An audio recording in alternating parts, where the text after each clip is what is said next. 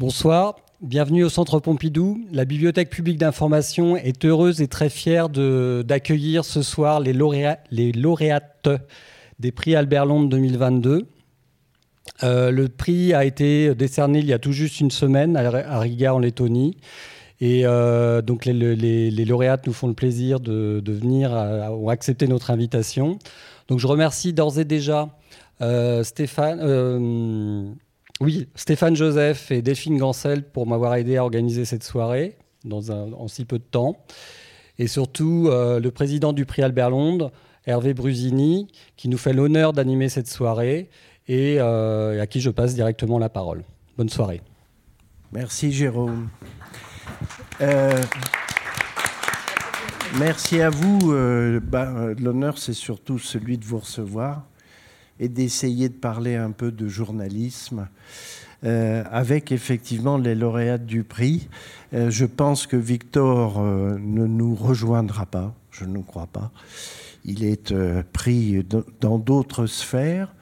Et, donc nous, nous allons parler de la guerre, parler un peu de, cet exercice journalistique très particulier. Ben voilà, justement, Delphine Gancel de l'ASCAM.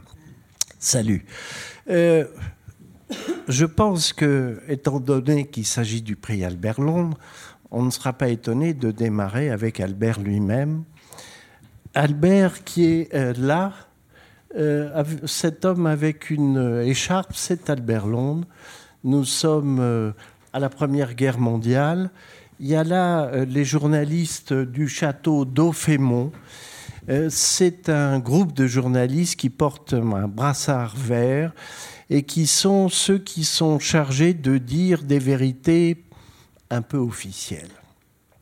C'est l'ancêtre d'une expression que vous avez entendue beaucoup pendant la guerre du Golfe qui s'appelle les journalistes embedded. Vous vous souvenez? On en parlait beaucoup à cette époque-là. À cette même époque, on va créer le Centre cinématographique aux armées, ainsi que le centre de photos aux armées, des photographes aux armées. Et donc, on est là dans les bases même de l'exercice du correspondant de guerre. Et Albert Londres va y rester quelques mois. Très vite, il va désobéir. Et donc, il va être viré du château de Feumont pour mauvais esprit, ce qu'on peut considérer comme étant un bon esprit de reporter. Avant d'avoir le droit de signer, car Albert Londres n'a pas eu le droit de signer ses papiers pendant quelques mois, au début de la guerre, en 1914, il devient correspondant de guerre, mais anonyme. Et je trouvais intéressant de lire quelques extraits de son tout premier article en tant que correspondant de guerre, parce que je trouve qu'il y a un peu euh, tous les éléments euh, qui nous réunissent et qui traversent le journalisme encore aujourd'hui, à savoir une forme de compassion, une forme de, résonance avec euh, euh, l'intensité, qui est un mot important, parce qu'il s'agit de pouvoir restituer l'intensité de ce qu'on voit, l'intensité de l'événement dans sa tragédie, dans son rapport de force, dans ce qu'il implique dans les responsabilités des uns et des autres, et aussi euh, la dimension de l'enquête. C'est-à-dire qu'il s'agit de savoir si ce que l'on raconte bah, est bien conforme, parce que parfois, à la réalité, les yeux peuvent tromper. Alors, euh, vous voyez toutes ces images. Là, Albert est au troisième euh, rang, avec une sorte de stick façon homme de la cavalerie. Et à l'époque, voici ce qu'il écrit comme premier article, encore une fois, sur le terrain de guerre. Avant, Albert est un, euh, chroniqueur politique. Il est euh, dans euh, la salle des quatre colonnes, celle qui est encore aujourd'hui, celle où les journalistes, les télévisions rencontrent les hommes politiques pour la petite phrase. Ben lui, pendant 6-7 ans, il va faire ce travail de recueil parce qu'il pensait être un poète ça ne marche pas vraiment. Alors pour faire bouillir la marmite, quelqu'un lui a permis, lui a mis le pied à l'étrier, il va commencer à, à, faire ce travail de chronique politique, il va travailler pour un premier journal qui s'appelle Le Matin, et c'est sous la bannière du Matin qu'Albert écrit ce premier article en tant que correspondant de guerre. La plaine était encore chaude. Derrière une meule, des cadavres d'ennemis marquaient l'extrême limite de l'avance allemande. Abattus dans les poses les plus diverses, ils se mariaient sinistrement à la terre. Nous ne pûmes leur refuser une pitié à cause des parentes qui ignoreront toujours l'endroit où s'acheva leur destin. Le canon parlait à l'espace. Nous nous dirigeâmes vers sa voix. Il parlait sec et bref, comme quelqu'un qui ordonne. Mais ralentissons c'est un convoi sans prisonniers allemands, tout frais, entre guillemets, sont encadrés. Nous en avions vu d'autres dans le Bourbonnais, mais en wagon, c'est-à-dire en cage. Cela nous émeuve davantage, ils sortent de l'action. Leurs yeux, pas encore reposés, ont comme un tourbillon. Ils ne sont pas faits à leur nouvel état de désarmé, ils ont les bruits de guerre dans l'oreille et sentent toujours à l'épaule la pression du fusil. Ils marchent sans être éveillés à la réalité, lugubre ivresse. Voyez un peu la langue d'Albert Londres, le style. Encore une fois, c'est un poète qui n'a pas réussi à devenir poète, il va donc être un poète du réel et en pleine guerre en pleine guerre, c'est-à-dire avec cette capacité par les mots de faire vivre cette guerre, d'essayer de ne pas être en deçà de ce que suppose la tragédie d'une guerre. Eh bien, c'est toute la mission aujourd'hui assumée, vécue, euh, professionnellement euh, exercée par les reporters, et les, jeunes femmes qui m'entourent.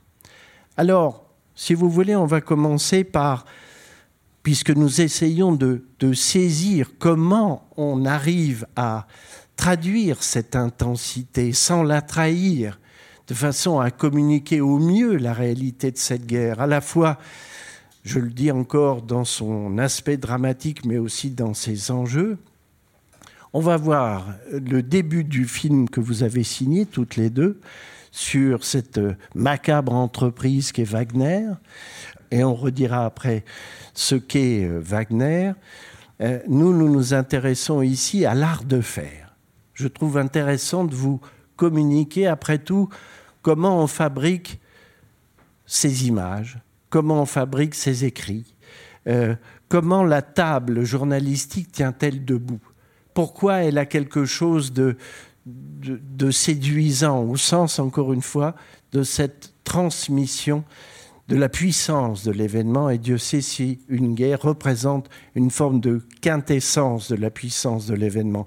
Je redis brièvement que c'est la guerre qui a donné euh, cours au premier récit, il y a très longtemps, dans l'Antiquité cette guerre qui fait qu'on s'est dit, il faut aller voir les choses. Je témoigne parce que j'ai vu et je recoupe, je recoupe les informations. J'essaie d'être au plus près de la réalité des choses. Alors, on va voir ce premier extrait parce qu'il y a tous mes amis à la régie que je salue déjà parce que ça va être dur hein, déjà poursuivre nos, nos, la progression de nos échanges, mais ils sont super. Donc on va voir ce tout début du film Wagner qui a donc valu le prix Albert Londres aux deux amis qui sont à mes côtés. Et top générique. Et donc ça c'est ce qu'on appelle de l'efficacité. Donc il y a une sorte de de déambulation par euh, un travelling avant, très lent. Puis arrive le personnage de dos et, c'est le cas de le dire, vous campez le décor. C'est venu comment cette idée? Est-ce que c'est venu au tout début, à la fin? Comment on se dit, tiens, on va tourner comme ça? Comment on, on gamberge une attaque? Parce que l'attaque, c'est euh, le moment où on fait venir les téléspectateurs qui vont suivre et donc faut pas se rater. Non, euh, bah, déjà, la, première réponse la plus simple, c'est qu'évidemment, ça vient pas du tout au début. C'est-à-dire qu'on le pense à la fin, l'attaque. Euh, on l'a pensé alors qu'on avait déjà tourné, alors qu'on avait déjà rencontré Marat euh, plusieurs fois. C'était la, quatrième, la troisième, la quatrième fois. C'est la quatrième la fois quatrième qu'on voyait le jour de la forêt, justement. Et, euh, et c'est justement parce qu'on connaît intimement le sujet et qu'on sait exactement ce qu'on veut raconter qu'on pense à notre attaque. Et effectivement, les bois, cette ambiance qu'on voulait euh, qu'on voulait transcrire euh, et, faire comprendre aussi cette ambiance pesante qu'était Wagner. Euh, des exactions, il les commet dans les bois, que ce soit en Centrafrique, ce qu'on racontera plus tard, que ce soit en Ukraine, que ce soit partout. C'est un des lieux où il s'est caché et ça fait tout de suite. notre référence collective à tous dans le cinéma, dans les documentaires, les bois, ça, tout de suite, ça induit quelque chose qui fait peur. Oui. Donc voilà, ça c'était pour le décor. Et puis deuxième chose, on avait vraiment envie de voir euh, cet homme qui symbolisait une machine de guerre faire quelque chose avec son corps. Donc la question qu'on lui avait posée, euh, on lui a dit qu'est-ce que tu peux faire, qu'est-ce que tu fais? Pour de vrai dans la vraie vie Est-ce qu'il y a des choses que tu t'entraînes? Est-ce que tu vas dans une salle de sport? Donc évidemment, ça nous a vachement arrangé quand il a dit qu'il allait dans la forêt. c'est le match. Donc, euh, ça, c'est ça, c'était ça, c'était plutôt chouette. Mais en l'occurrence, tous les matins, pour de vrai, dans la vraie vie, pendant deux heures, il s'entraîne, euh, euh, il s'entraîne comme ça à faire des mouvements. Et il fait des trucs. Il fait des trucs incroyables. Le type bah est une machine de guerre. Il peut vous tuer à main nue. Ça, c'était. Moi, j'étais là avec la caméra en me disant, ok, bon bah attention. Car c'est toi qui filmes. ouais. Et donc, tu prends aussi des détails, par exemple les cuissons. Euh, il y a ici et là les gros plans qui, au montage, vont dresser, en plus de ce qu'il dit, le portrait de l'homme quand on, la, difficulté qu'on a euh, quand on travaille en télévision, c'est qu'il faut que l'image euh, raconte aussi une histoire. Et il faut penser aux deux. Il faut penser aussi bien à la forme qu'au fond. C'est-à-dire qu'on n'a pas la plume avec euh, les jolis mots qui vont avec, mais il faut, voilà, il faut passer ça à travers l'image. Et puis trouver des petits éléments très symboliques. Alexandra le disait, euh, les bois, c'est tout un imaginaire, ça raconte beaucoup de choses. La cigarette La cigarette, euh, les cuissons, enfin, c'est du détail, on va chercher du détail. Et effectivement, il faut beaucoup, beaucoup, ce qu'on appelle de mise en image d'un personnage pour pouvoir euh, lui offrir un développement satisfaisant au cours du film. Et puis, il ne faut pas que ça soit caricatural non plus. Marat s'entraînait souvent avec son couteau. Euh, et euh, d'ailleurs, on le voit euh, dans le film, à un moment, il, il, avait appris en prison pour la dextérité et pour recharger des armes. Il en parle, il apprend à servir avec un briquet. Et la première fois que Seigneur l'avait filmé, j'étais pas là. Et il avait fait ça avec un couteau et on s'était fantasmé une séquence aussi avec le couteau. Mais en fait, il nous a dit non, mais c'est pas moi, en fait. Je, je vais pas dans les bois m'entraîner vraiment avec le couteau. Donc il y a aussi cette idée où il y a une mise en scène, vous, que vous avez envie de faire, mais vous n'êtes pas réalisateur de fiction. Vous êtes réalisateur de documentaire. Et, et, il faut quand même tenir compte de la réalité du personnage aussi.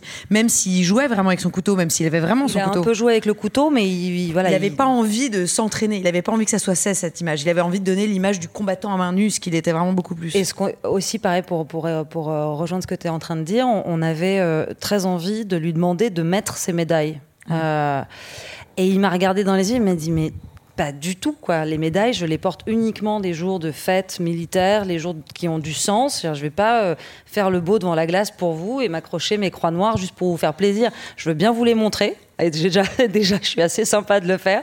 Donc il y a des moments comme ça où on fantasme peut-être des scènes, mais on joue aussi avec la réalité du personnage et ce qu'il a envie aussi, lui, de montrer euh, quand il se livre et quand il, euh, quand il témoigne. Et donc, en fait, vous êtes en train de nous exposer les plans auxquels nous avons échappé. Et euh, le fait que vous auriez pu, quelque part, alourdir le trait, alors que vous êtes resté dans une forme de sobriété de la machine, je dirais presque à l'état nu, qui fait que le coup de poing est d'autant plus clinique, il est d'autant plus efficace à l'ouverture. Mais alors, ceci dit, euh, c'est un problème euh, globalement, je trouve beaucoup dans la télé et le documentaire, c'est que souvent on essaye d'avoir plus, parce qu'on on a l'impression que ça va raconter plus tout de suite, euh, ce, ce, concept d'efficacité. Et en fait, on tourne et on se rend compte que ça marche pas vraiment. Euh, et c'est vrai que ça ne marche pas. Ça ne marche au pas. Montage, au montage, c'est-à-dire que les premières images sont assez fausses. Quoi. C'est, c'est comme quand ça vous sonne pas ça sincère. c'est dès que vous demandez aux gens de refaire quelque chose pour la caméra, mais quelque chose qu'ils ont vraiment fait, c'est-à-dire ce qu'on mm. appelle une entrée de champ. Hum, la façon dont on monte sur scène ce soir, euh, on le fait naturellement, on le filme, c'est beau. Vous redemandez aux gens de le faire, comme les gens sont naturellement pas des acteurs, dans 90% des cas, ça sonne faux et c'est beaucoup moins bien. Et en fait, il faut apprendre à faire le deuil de ce que vous n'avez pas pu filmer. donc moi, pour le coup, par exemple, je ne fais jamais refaire les trucs aux gens. Ah. Donc ça rendait Alex dingue au montage. Je dis, tiens, j'ai pas l'entrée de chant qu'il me faut parce que, parce que justement, je ne fais jamais refaire. Et à la télé, on appelle ça les plans allez-y. Allez-y monsieur, allez-y madame. Ce qui fait qu'au journal télévisé, vous pouvez avoir souvent ces personnes que vous voyez déambuler et qui vont intervenir après en sonore, comme on dit. Donc voilà, ça c'est une, c'est intéressant parce que vous voyez, il y a une clé là que vous avez de mm. la mise en image des propos et euh, je dirais d'une sorte de banalisation de quelque chose qui n'est pas conforme au réel parce que vous vous astreignez à ne pas faire refaire, les choses. Et il y a ça, mais euh, justement, je trouve que ça a beaucoup évolué euh, la façon de réaliser, c'est-à-dire que les plans, allez-y, comme ça, franchement, on les utilise presque plus jamais. Il y a aussi ce qu'on a appelé, moi, quand j'ai commencé il y, a, donc en 2007, on m'avait appris à faire des Dallas. Oui. Vous vous souvenez de la série Dallas? Euh, Et les Dallas, dès qu'on changeait, qu'on allait chez JR ou qu'on allait chez il y avait toujours un plan extérieur du bâtiment. Et du coup, ça, ça a été repris dans l'écriture des journaux télévisés et des magazines. On dit, il faut faire un Dallas. Ça veut dire un plan extérieur de l'endroit où vous allez filmer les gens. Comme ça, ça situe tout de suite là où vous allez filmer.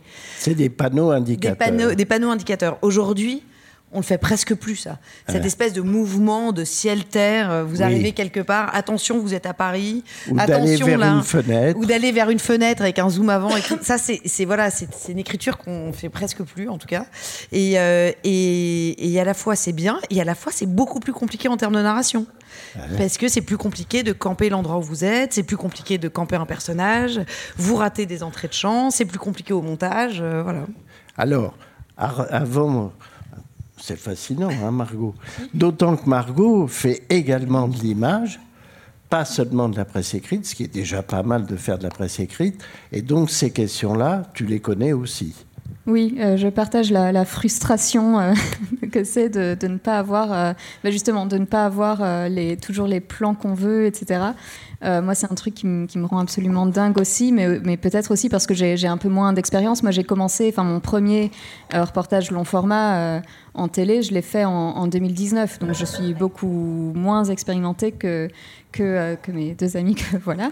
Euh, et, euh, mais c'est vrai que surtout quand on est un petit peu perfectionniste et qu'on a envie de montrer, qu'on veut toujours montrer plus, qu'on veut toujours, voilà, qu'on a une idée bien précise de ce qu'on souhaite dire et ce qu'on ce qu'on souhaite montrer, c'est très compliqué de faire le deuil de, de certaines scènes et qui sont d'autant plus compliquées à filmer quand on traite de sujets compliqués ou qu'on est dans des pays un petit peu, un petit peu difficiles où on a très peu de temps pour justement camper voilà, la scène, etc.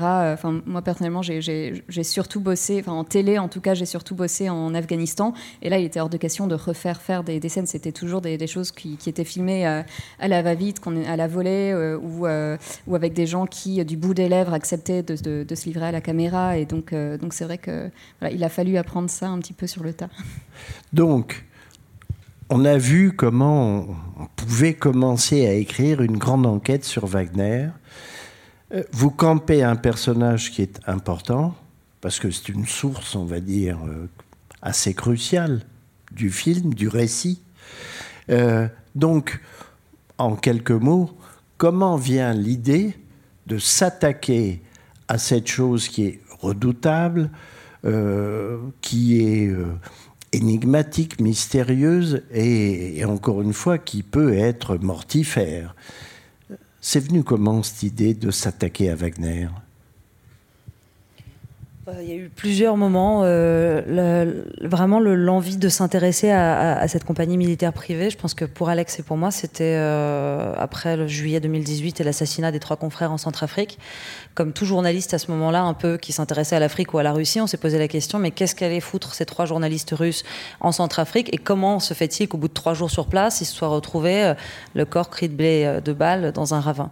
Donc il y a une sorte de curiosité. Tu te dis sur quoi allait-il enquêter, pourquoi, comment? Euh, et, forcément, c'est à ce moment-là, en tout cas pour ma part, que j'avais entendu parler euh, vraiment du, groupe Wagner. C'était quelque chose qui était euh, présent dans les médias russes déjà dès 2016. À fin 2016, il y avait déjà quelques papiers, mais c'était franchement quelque chose qui. On en parlait un On en parlait en Russie. Il y avait quelques journalistes comme Denis Korotkov, qui est aussi interviewé dans le film, qui, qui travaillait sur le sujet. Il y avait deux, deux trois journalistes, pas plus, hein, dans tout le pays, pour peut-être deux, deux canards, presse écrite c'était pas un phénomène comme ça l'est aujourd'hui. Euh, mais c'est vrai qu'à ce moment-là, on se pose la question euh, avec Alexandra de se dire tiens, c'est quand même intéressant. Mais c'est vrai qu'on met de côté pendant un, certain bout de temps. Et puis après, Alexandra a travaillé sur un autre film, je vais, je vais lui laisser euh, expliquer, sur les manipulations d'élections. oui, sur les manipulations des élections. Ça s'appelait Les ingénieurs du chaos pour Arte. Et, et c'était comment est-ce que les mouvements populistes se servaient des réseaux sociaux. Et euh, à ce moment-là, j'ai du coup pas mal étudié tout ce qui était la désinformation. Et du coup, j'ai mhm. rencontré l'IRA, l'Internet Research Agency, qui est l'outil de désinformation de Evgeny Prigogine. Evgeny Prigogine est le financier et celui qui soutient et qui a créé, enfin qui n'a pas créé, mais en tout cas qui a rendu Wagner euh, célèbre et puissant. Euh, et, du coup, c'est à travers ce documentaire, alors qu'on avait déjà parlé de, Wagner en, Afrique, que je retombe sur Wagner. Et là, je me, on se dit sur Prigogine et Wagner, et on se dit en fait, c'est intéressant de penser euh, cette armée de mercenaires comme une armée globale.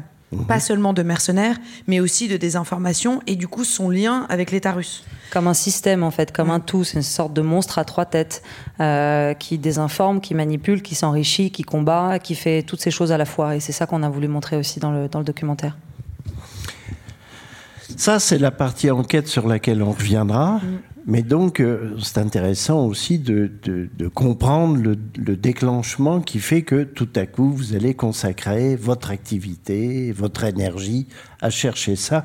En plus, euh, Russie, euh, Afrique, waouh, je veux dire. Je veux dire, on avait des sensibilités aussi, Alex, de, pas mal de contacts en Afrique. Moi, j'avais plutôt l'aspect russe, et puis on s'est dit qu'on ferait. fait pour vous rencontrer. Pour, nous marier sur ce projet, ouais. Exactement. En ce qui concerne euh, toi, ta partie, on va dire, ukrainienne, puisque c'est sur euh, ce dossier-là, euh, je parle des papiers que tu as écrits, que tu as été retenu pour le prix Albert Londres. je trouve que c'est intéressant de d'évoquer le papier dont tu nous as dit que tu étais la plus mécontente. Oui, tu nous as dit ça le soir où tu as reçu le prix, alors on a tous été euh, stupéfaits. Euh, ça s'appelle Des corps massacrés, jonchent les routes d'Irpine ah non, c'était pas celui-là, c'était celui C'est pas celui-là. C'est un autre, mais passons à l'autre. Non, non, très bien. Ça te va Bon. Je fais exactement tout ce que tu me dis. Donc c'est celui que tu aimes bien, en fait. Bravo. Donc, euh, on va lire les, les premières phrases un homme et une femme ont rejoint le prêtre dans le cimetière dévasté. Ils n'indiquent pas leur nom, jettent à peine un regard ailleurs que dans la brume, mais livrent cette histoire. Notre ami est resté vingt jours, mort, dans la forêt, encore une, tout près, commence la femme. Autour de son bras, elle porte le ruban bleu de la défense territoriale, ce contingent civil qui assiste l'armée ukrainienne. En 2014, il avait déjà pris les armes pour combattre les Russes dans la région séparatiste du Donbass.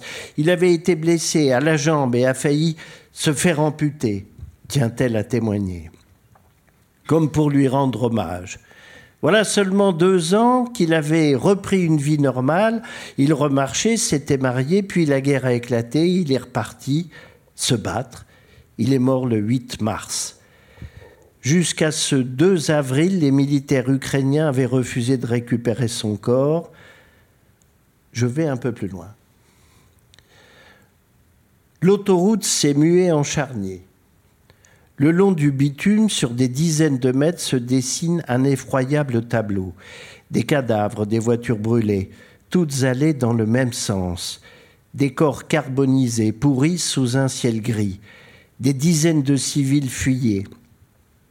Les combats, les chars russes, des soldats ennemis, en tout cas, ils fuyaient. Comment, après avoir vu ces scènes, tu synthétises le regard qui est le tien, tu prends des notes, le soir, avant d'envoyer la copie, tu fais la synthèse de toutes ces notes. Comment tu t'y prends, Margot? Euh, ça, ça, dépend. Euh, là, en l'occurrence, j'avais pas beaucoup de temps euh, puisqu'il fallait produire pas mal. On en était encore au tout début de la guerre, et donc, donc on s'attelait vraiment à. Je dis on parce qu'on se relaie sur le terrain. Donc, donc moi, j'avais remplacé déjà un, collègue, ensuite un autre collègue m'a remplacé, etc. Donc on est on est beaucoup à, couvrir cette guerre. mais mais en tout cas, au début de la guerre, on avait assez peu de temps pour écrire, c'est-à-dire qu'on essayait de faire un sujet par jour. Oui.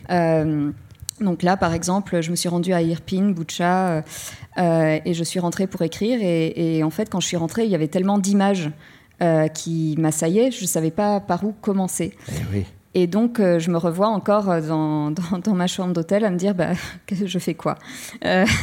Et en fait, j'ai respiré un bon coup et je me suis dit, bah, je vais juste dire ce que j'ai vu. C'est pas très compliqué. Il faut pas.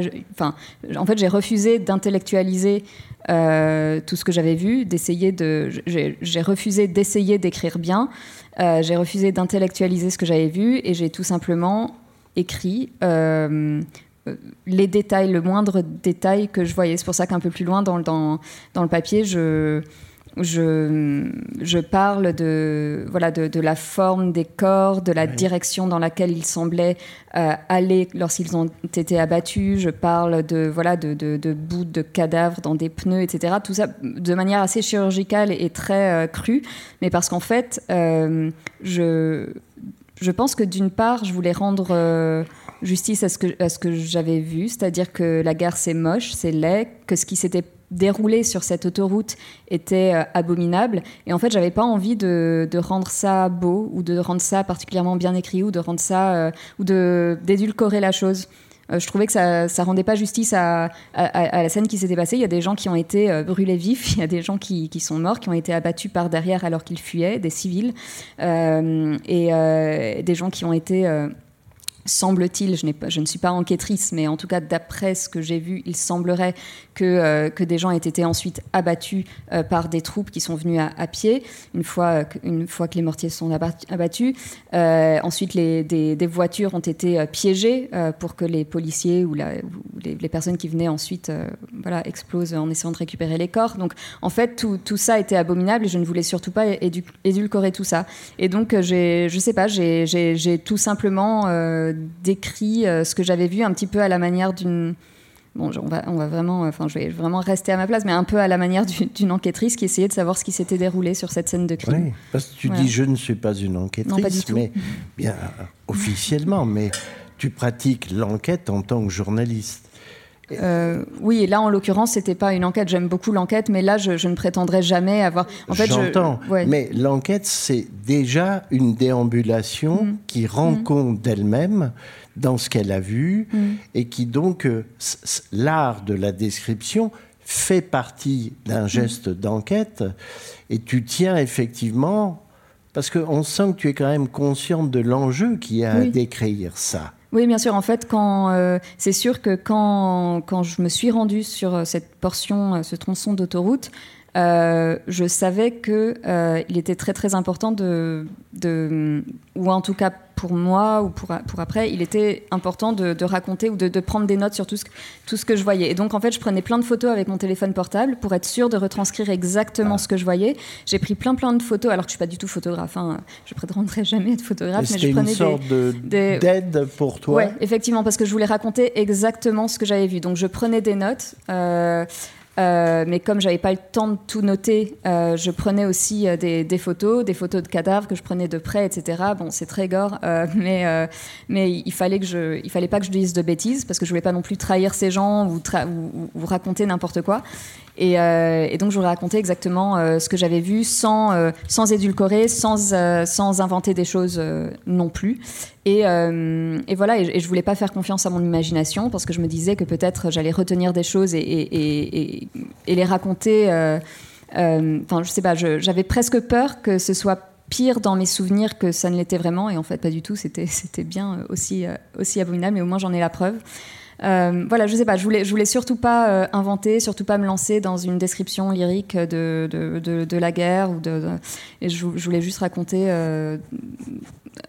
cliniquement clinique, Enfin, ouais, cliniquement et en même temps. Plus que ça, quand même. Enfin, en, en fait, ce que, ce que j'ai tenté de faire, mais je m'en rendais pas compte pendant que j'écrivais. Je m'en rendais pas du tout compte. Je m'en suis rendu compte ensuite. Et aussi quand on m'a raconté. Euh, enfin, il y a pas mal de gens qui m'ont appelé pour, euh, ou qui ont appelé mon compagnon pour savoir si j'allais bien, une fois que le papier a été publié.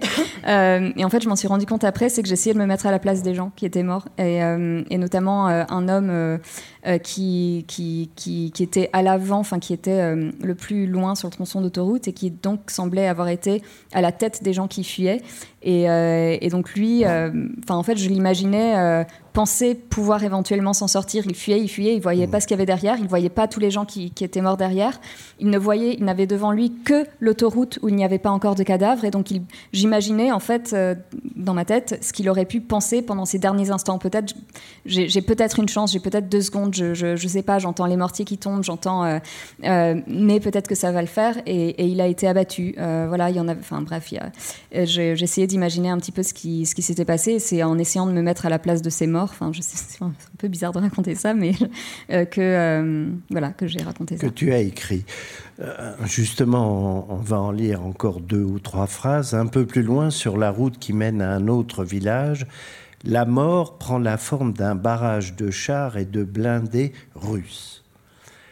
La mort prend la forme d'un barrage de chars. Tu, tu as du style. Ah bon? Ben oui avoir leur disposition, tous pointant vers une direction différente dans un fossé dans les bois, la panique se devine.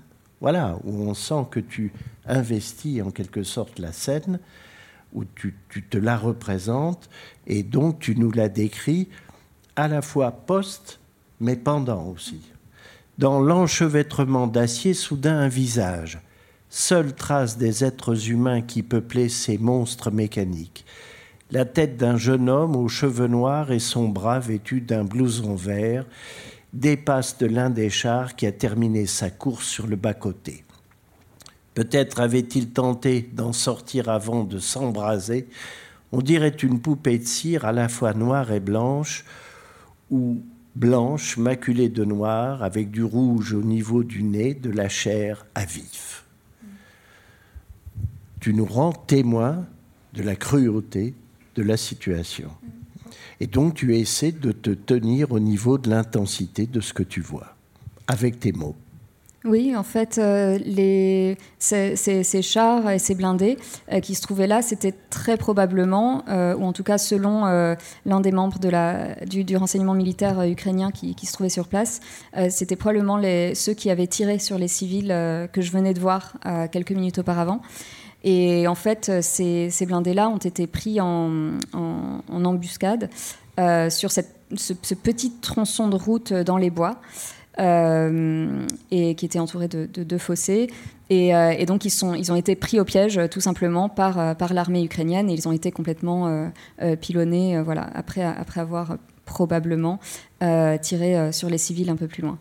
Et donc, il y avait aucune trace des, des, humains euh, qui étaient dans, ces chars, sauf un qui, semblait être un jeune homme euh, euh, et, qui, et qui avait semblé, enfin, qui, en tout cas, qui, qui, avait un coude en dehors de, du char et, et qui peut-être avait essayé d'en sortir pendant qu'il s'enflammait. Et ça, je trouvais ça intéressant de décrire ça aussi, puisqu'il s'était passé aussi quelque chose d'atroce sur cette portion de route. Euh, et voilà, je, trouvais. Euh, enfin, je sais pas, enfin, j'ai pas trop analysé la, manière dont, j'ai fait ça, mais je voulais raconter en fait les. Je voulais raconter ce qui s'était passé alors que j'y étais pas. Et, euh, je suppose que j'ai encore une fois simplement décrit sans être intellectualisé et sans, sans tenter de faire quelque chose de trop abstrait.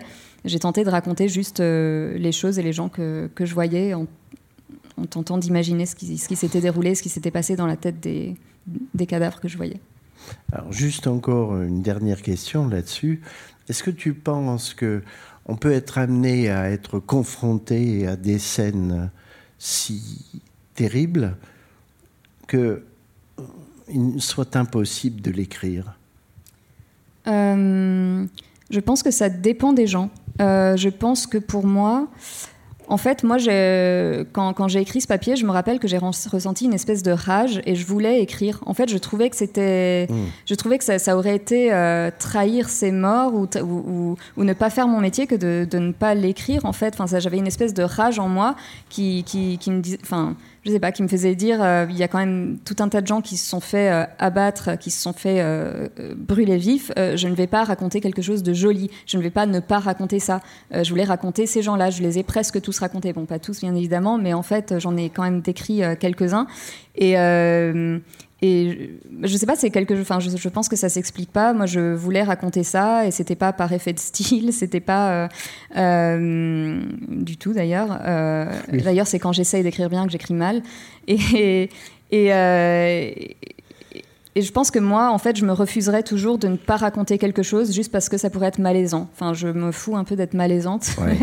et, euh, et, pour moi, enfin, j'écris pas. Euh, encore une fois, voilà, on ne fait pas de la fiction. On n'est pas là pour raconter un truc joli. On n'est pas là pour. Si, on couvre des guerres, ben on couvre des guerres, on couvre du sang, on couvre des morts, on couvre des, des injustices. Euh, et, et, si on voulait couvrir quelque chose de joli et raconter quelque chose de joli, on couvrirait autre chose. Donc non, pour moi, enfin, je me vois pas édulcorée ou je me vois pas euh, m'interdire d'écrire des choses. Après, mais là, je parlais d'être euh, submergé par une forme d'émotion qui ferait que euh, non, on a du mal à sortir le stylo et à démarrer. Non. bah, peut-être que ça m'arrivera si, j'en sais rien. J'en sais absolument rien. En tout cas, la colère. Non, bien sûr. Mais la colère, devant l'injustice, l'intolérable, euh, quand elle prend une forme qui est l'organisation euh, Wagner, je trouve qu'elle est très perceptible dans votre film, parce que c'est un film qui, qui, qui prend Wagner à bras le corps et qui essaie par toutes les possibilités de démonter la mécanique. Ça, c'est la version enquête.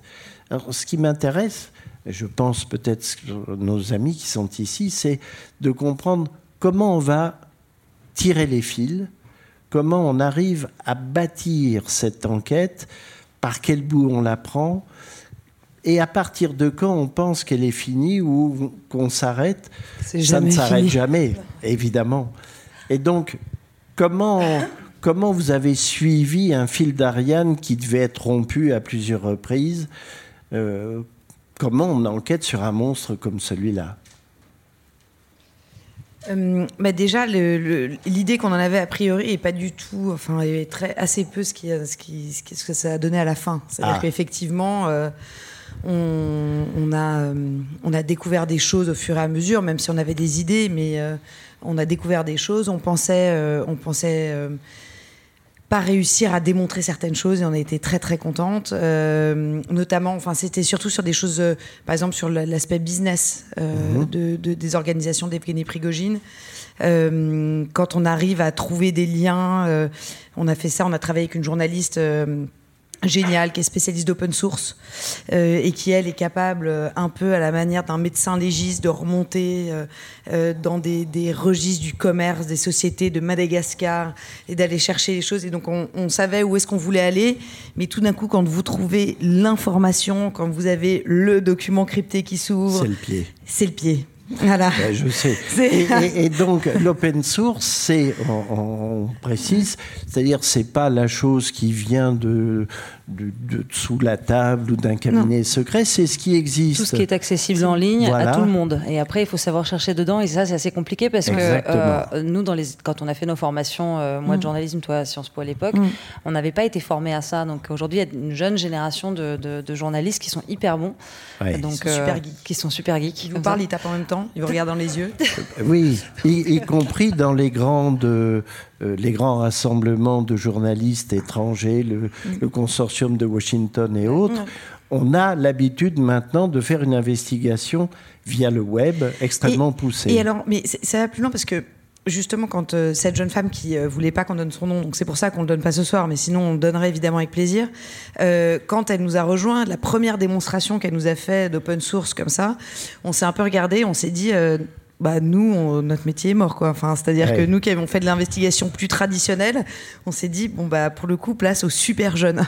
Et et en fait non, parce qu'on s'est rendu compte que euh, c'est une super. Enfin, c'était le, travail Wagner, le documentaire qu'on a fait, c'est vraiment. Euh, euh, on n'arrêtait pas de faire des allers-retours entre nos sources, les gens, les sources sur le terrain, le témoin, nos sources, euh, tous les gens qu'on connaissait en Russie, en Afrique, euh, dans différents endroits, au Moyen-Orient, euh, les accès. On est allé, par exemple, c'est intéressant, on est allé en Libye pour ce film. Vous voyez pas de Libye dans ce film. Oui.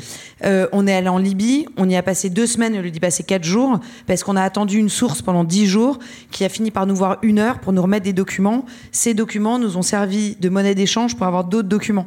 Et, donc ça. Mais dans le film, il y a 30 secondes de Il y a 30 secondes. On a quand même mis trois plans de Libye parce qu'on s'est dit tout ça pour ça. C'est notre productrice qui nous a dit ça nous a coûté un blé fou. Faut amortir, vous me mettez des plans de Libye. Donc euh, donc il y a trois drapeaux libyens à un moment.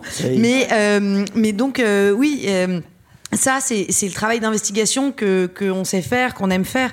Et je pense que ça a été justement ce, ce mélange de tous ces savoir-faire, de travail de terrain, euh, de témoignages, de gens qui ont, qui ont témoigné aussi de choses très dures, de viols, d'exactions, euh, et en même temps d'enquête, et en même temps d'osins. Euh, c'est ça qui a été Je voulais juste compléter, il faut savoir tirer les films, mais il faut aussi, on a un point de départ. Et quand on, on sait qu'on veut enquêter sur Wagner, on sait ce qu'on veut avoir dans le film. Mm. C'est-à-dire qu'au début, on se dit, il nous faut euh, ah. un témoin qui a, été, qui a fait partie de cette organisation, ou qui est toujours dans l'organisation. On appellera un repenti. Un repenti, ou, quelqu'un qui est... Ou pas d'ailleurs, quelqu'un qui est... Il y en a un qui n'est pas de repenti. Certes, certes. Il, faut, euh, il nous faut absolument des victimes d'exaction des Wagner qui seront-elles On ne sait pas. Enfin, on, a aussi dès le départ, quand on pense euh, le film, il y a une géographie de la. On a, on sait plus ou moins effectivement où on va aller, dans quel pays on va tourner. On sait quel genre de témoin, quel genre de, protagoniste il va falloir avoir dans le film pour que ça soit euh, plausible, efficace, et puis pour qu'on puisse aussi développer un certain nombre de thématiques. Euh, donc il y a quand même un point de départ. Euh, Bien sûr. Avec Alors, un cahier, un cahier on avait éliminé beaucoup de pays, hein, parce qu'au début on avait un tableau, il y avait 10 pays. Et là, encore une fois, notre productrice nous a dit non, ça, ça va pas être possible.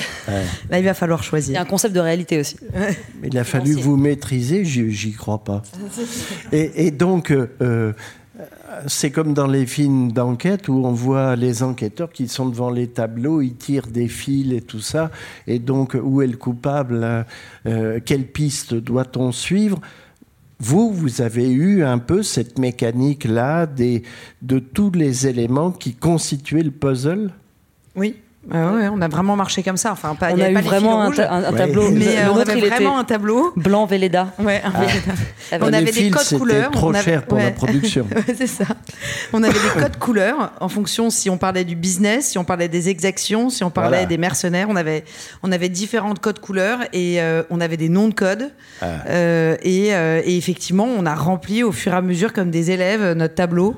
Euh, sur ce qu'on trouvait et, euh, et comment est-ce qu'on allait avancer. Et une fois qu'on a eu un tableau euh, qu'on a trouvé à peu près représentant de ce que devait être Wagner, et eh ben mhm. on, a décidé d'aller tourner. Alors, on va voir le deuxième extrait qui, lui, est typique justement de la démarche d'enquête qui a été la vôtre. Et donc, on voit là arriver des documents. D'abord, un film estampillé image combattant Wagner. Ça veut dire que vous avez eu la possibilité d'avoir accès à ces images, que vous avez une documentation écrite euh, dont vous dites qu'elle vient des services ukrainiens. Donc on aperçoit effectivement le travail de collecte d'informations nécessaire pour aller au-delà d'un témoignage qui existe au début, où certains auraient pu s'en contenter et faire un petit travail de broderie, je dirais, autour du témoignage. Vous, vous êtes allé beaucoup plus loin pour essayer, comme on dit aujourd'hui, de documenter au maximum l'organisme tentaculaire auquel vous vous attaquez. Ça, c'est, ça prend combien de temps? Bah, le, tout prend pas mal de temps, mais juste pour préciser aussi, c'est que sur la séquence qu'on vient de voir, euh, ce qui était important aussi pour euh, Alexandra et, moi, c'était d'expliquer ce qu'était euh, Wagner. Là, on est vraiment Évidemment. C'était vraiment les éléments de base. Qui est le commandant, qui est le financier, d'où ça vient. Le et, nom. Voilà. Et pour appuyer ça, bon, effectivement, il y a eu quelques documents qui ont été utilisés, mais à l'époque où, où, le documentaire est sorti, personne avait quasiment en France pas entendu parler ni de Prigogine, ni de Woodkin, ni, ni de ses mercenaires. en plus, en plus c'est compliqué parce que dès qu'on dit les noms, dès, qu'on disait les noms, euh, alors c'est Woodkin. Ah bah non, non c'est lequel déjà Ils sont tous chauves. Ouais. C'était Ils ont tous des gueules de méchants. Oui. Et du coup, euh, c'est ce que nous, c'est ce qu'on nous disait. Les premiers qui regardaient, ils disaient on est, on est perdus là. Ils ont tous des têtes de méchants. Ils ont tous des noms russes. Euh, franchement, on sait pas qui est qui et tout. Donc plusieurs fois, on a dû réécrire, ah. réécrire plusieurs fois. C'est très fluide. Ça se suit malgré les remarques extrêmement facilement. Enfin, franchement. Et donc, c'est vrai que pour arriver à ce degré-là de simplicité du récit, il faut beaucoup travailler. Il faut beaucoup travailler parce que en plus, euh, donc pour répondre à ta question, nous on a travaillé pendant un an et demi dessus et on a, euh, on a vécu avec eux. Ah, ben voilà Victor Castanet. Salut Victor. L'autre lauréat. Euh, on a, nous on a vraiment travaillé dessus. On s'est. Bonsoir. Bonsoir. Salut Victor. Euh, on s'est vraiment immergé dans la matière. Et du coup il y a un moment où la matière vous la maîtrisez tellement que vous oubliez que les gens c'est la première fois et qu'ils vont être livrés à cette information que pendant une heure. Et vous, vous avez vécu avec ces personnages et vous, vous, y pensez, vous y réfléchissez. Il n'y a pas une nuit où on s'envoyait pas des messages à 2h30 du matin en disant t'as vu ça, t'as vu ça, t'as vu ça. Et du coup, ils font vraiment partie de notre quotidien. Et donc, la première fois quand vous racontez l'histoire, euh, il faut aussi toujours avoir en tête que les gens qui vont lire ou qui vont regarder ça ne sont pas au courant du contexte, ne sont pas au courant de l'histoire. Et du coup, il faut toujours simplifier, simplifier, simplifier. Et parfois, vous vous dites, mais on va trop dans la simplification, on donne pas assez de détails. Et sacrifier, euh, par exemple, on avait un personnage auquel on tenait ah beaucoup, qu'on a dû totalement, euh, pas du tout inclure. Gommer. Gommer du film, parce que, parce que c'était trop compliqué. Il y a beaucoup de documents auxquels on a eu accès, qu'on n'a pas mis dans le film non plus, parce que c'était trop compliqué.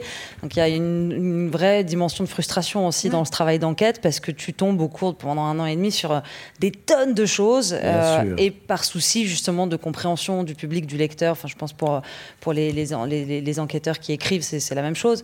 Il faut euh, faut savoir aller straight to the point et ça c'est un petit peu frustrant.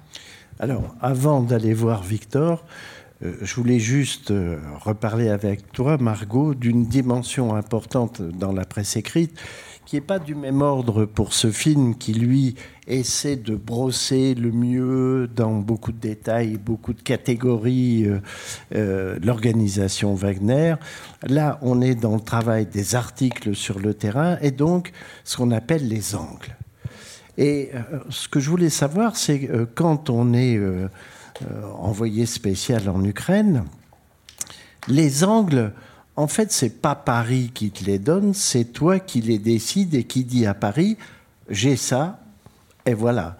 Donc, c'est presque une sorte de renversement d'une hiérarchie souvent, euh, comment dire, pratiquée dans les rédactions. C'est Paris qui dit, tu vas me faire ça, mais là, c'est toi qui as la maîtrise. C'est d'ailleurs un gros problème parce que j'ai toujours tendance à vouloir tout mettre dans mes articles. Donc la dernière fois que j'étais en Ukraine, d'ailleurs, mon chef a dû m'appeler pour me dire euh, Tu sais que tu n'es pas obligé de faire une double à chaque fois et, euh, faire un espèce de gloubi-boulga de, plein de choses hyper intéressantes, mais qui sont du coup noyées. Quand on écrit un, trop long article avec trop d'éléments, euh, des éléments qui peuvent être très intéressants peuvent être noyés, alors qu'on aurait pu, avec ce même article très long, faire plusieurs articles, donc plusieurs angles qui euh, voilà, où chaque élément aurait eu sa place et, euh, aurait, aurait pris davantage la lumière. Moi, j'ai tendance à, à, inclure presque trop d'éléments euh, dans, mes articles qui sont souvent trop longs. Aux grandes dames du, desk qui doivent ensuite hésiter. et, donc. le desk, c'est à Paris ce qui va mettre en page. Exactement. Voilà. Euh, mais parfois, donc effectivement, j'essaye, euh, j'essaye vraiment, euh, lorsque je suis sur le terrain, de, de, de, me restreindre et de, voilà, et de faire des angles les plus précis possibles. Et de s'y tenir. Et, de, voilà, et de m'y tenir. C'est pas toujours le cas. mais j'adore parce que tu es en autocritique permanente, mais bon. c'est vrai Oui, c'est vrai. alors, parmi tous les papiers que tu as pu écrire, il y en a un dont on parle beaucoup, je parle de sa thématique épouvantable. Le papier s'intitule Ivre les soldats russes violaient sauvagement les femmes après avoir tué les hommes. C'est une citation. Et donc, tu as constaté ça, et là aussi, après avoir, ou avant, je n'ai plus mm. l'ordre en tête, constaté les morts, les gens qu'on tue comme ça dans la rue, il y a aussi le viol en tant qu'arme de guerre. Mm, mm. Oui, en fait, euh, ce titre, au début, je l'aimais pas du tout euh, parce que je le trouvais trop sensationnaliste. Euh, il n'est pas du tout de, moi, mais c'est vrai que c'est une citation. Et finalement, ça se rapporte à, ce que je disais il y, a quelques minutes. Euh, il, faut aussi enfin, s'interdire parfois de, vouloir édulcorer les choses. Et, c'est vrai que cette, chose m'a été dite par une psychologue qui suit, euh, des, jeunes filles et des femmes qui ont été violées et torturées euh, par, par des troupes russes et pro-russes. Et donc, euh, et donc c'est vrai que voilà, enfin moi je le, trouvais trop ce titre, mais finalement il représente exactement euh, euh, ce qu'ont vécu un grand nombre de, de, personnes. On ne sait pas encore combien, vu qu'il y a voilà de très nombreux témoignages qui n'ont pas émergé et que voilà encore une fois l'enquête suit son cours. Mais mais c'est vrai que voilà c'est un angle très précis. C'est un un, témoignage en particulier euh, que mhm. j'ai eu, une psychologue. Ce, cet article, j'ai écrit très rapidement. Euh, c'est de celui-là que je parlais, euh, celui ah. que, que, je trouve pas bien écrit du tout, parce que sincèrement, je l'ai écrit en, à peine une heure. J'étais crevée. Je, je voilà, il fallait que j'écrive un article et, et, je l'ai écrit, mais, mais je, je pensais pas du tout qu'il allait avoir la, résonance qu'il a eu. Et en fait, il a eu beaucoup de résonance puisque c'était voilà, c'était le premier témoignage qui, qui, clinique, voilà, qui, qui parlait de ça. Euh, et, que finalement c'était un sujet qui avait été peu abordé, euh, en tout cas sur ce, conflit. Euh. Juste par souci du détail, cette rencontre, tu l'as eue dans la journée où tu as écrit le papier et c'est le soir même que tu as écrit le papier. Oui, ouais, on était encore au début de la guerre, donc on était encore voilà en speed. Euh, et, donc effectivement, mais c'est en fait c'est un témoignage que j'ai eu euh, euh, au prix de nombreux messages. En fait, les, psychologues, les médecins, etc., qui traitaient ces, jeunes filles, ces enfants et, ces femmes ne voulaient absolument pas parler à la presse et à juste titre, puisque c'est, enfin voilà, il faut quand même respecter. Et puis bien, il était bien évidemment interdit d'essayer de contacter des, des victimes, des survivantes et, euh, euh, et, donc, euh, j'ai dû beaucoup. Enfin, voilà, j'ai dû faire état du fait que j'avais reçu une formation sur le recueil de ce type de témoignages. J'ai dit que j'avais voilà travaillé sur cette thématique dans beaucoup d'autres pays, que je ne dévoilerais absolument aucune identité, que tout resterait absolument anonyme, que voilà que cette psychologue pouvait me dire, enfin pouvait me livrer son témoignage, mais que enfin voilà s'il y avait des choses qu'elle ne voulait pas que que, que j'inclue parce qu'elle, elle, elle, parlait mmh. en son nom, euh, qu'il n'y avait aucun problème. Enfin voilà, et tout s'est fait. Enfin, je, suis passée d'abord par une collègue à elle, qui m'a ensuite euh, amenée à une autre collègue qui voulait pas parler. Et puis finalement, il y en a une qui a bien voulu euh, témoigner, puisqu'elle elle quittait le pays, en fait. Et elle, était enfin, elle a quitté le pays avec sa fille. Et, et, et, voilà, donc ça n'a pas été facile, mais effectivement, j'ai eu ce témoignage et puis, et puis j'ai écrit le papier rapidement dans l'après-midi il y avait évidemment des précautions à prendre que tu as prises. Oui, bien sûr. Ouais. Alors, Victor, euh, tiens, euh, on va essayer de faire en sorte que tu ne sois pas. Tu veux pas celui-là Ah ben voilà. Oui. Ou alors tu sais, tu peux rapprocher la chaise. C'est un truc très compliqué, mais tu peux rapprocher la chaise. Euh, donc, on parlait de la, de choses qu'il faut raconter rapidement. Euh, pour le coup, c'est ce que décrit Margot, ou ici de laisser tomber des trucs parce que ça devient trop compliqué. Euh, toi, tu nous as fait presque 400 pages, donc euh, voilà, tu as pu donner libre cours à tout ce qui a été ton exercice d'enquête.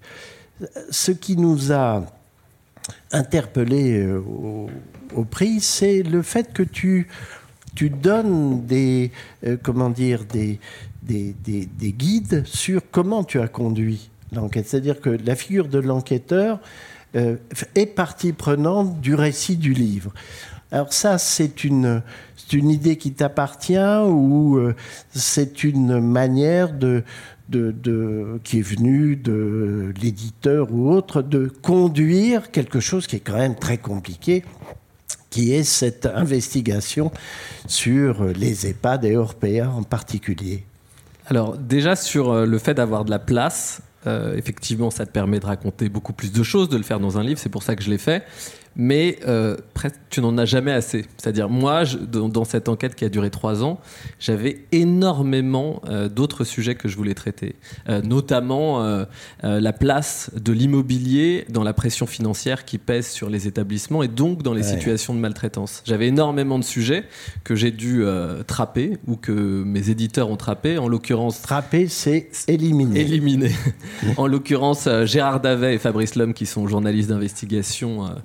Euh, au monde sont très bons pour ça. Ils ont su exactement, ils ont fait un travail d'éditeur et ils ont su couper quand c'était trop long parce que moi, quand j'ai rendu mon livre, c'était euh, quasiment une thèse. Enfin, j'avais euh, au début, je crois que j'avais fait quasiment un million de signes. Je l'ai moi-même raccourci à 750 000 et eux l'ont raccourci à 600 000, je crois. 600 000, c'est les 390 pages qui sont là? À peu près, ouais. D'accord.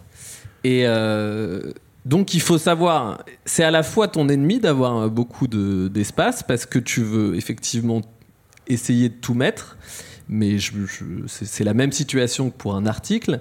Euh, il faut penser à ton lecteur. Euh, tu fais ton enquête pour sortir des, faits euh, Qui importants et tu dois aussi pouvoir passionner ton lecteur du début à la fin. Mmh.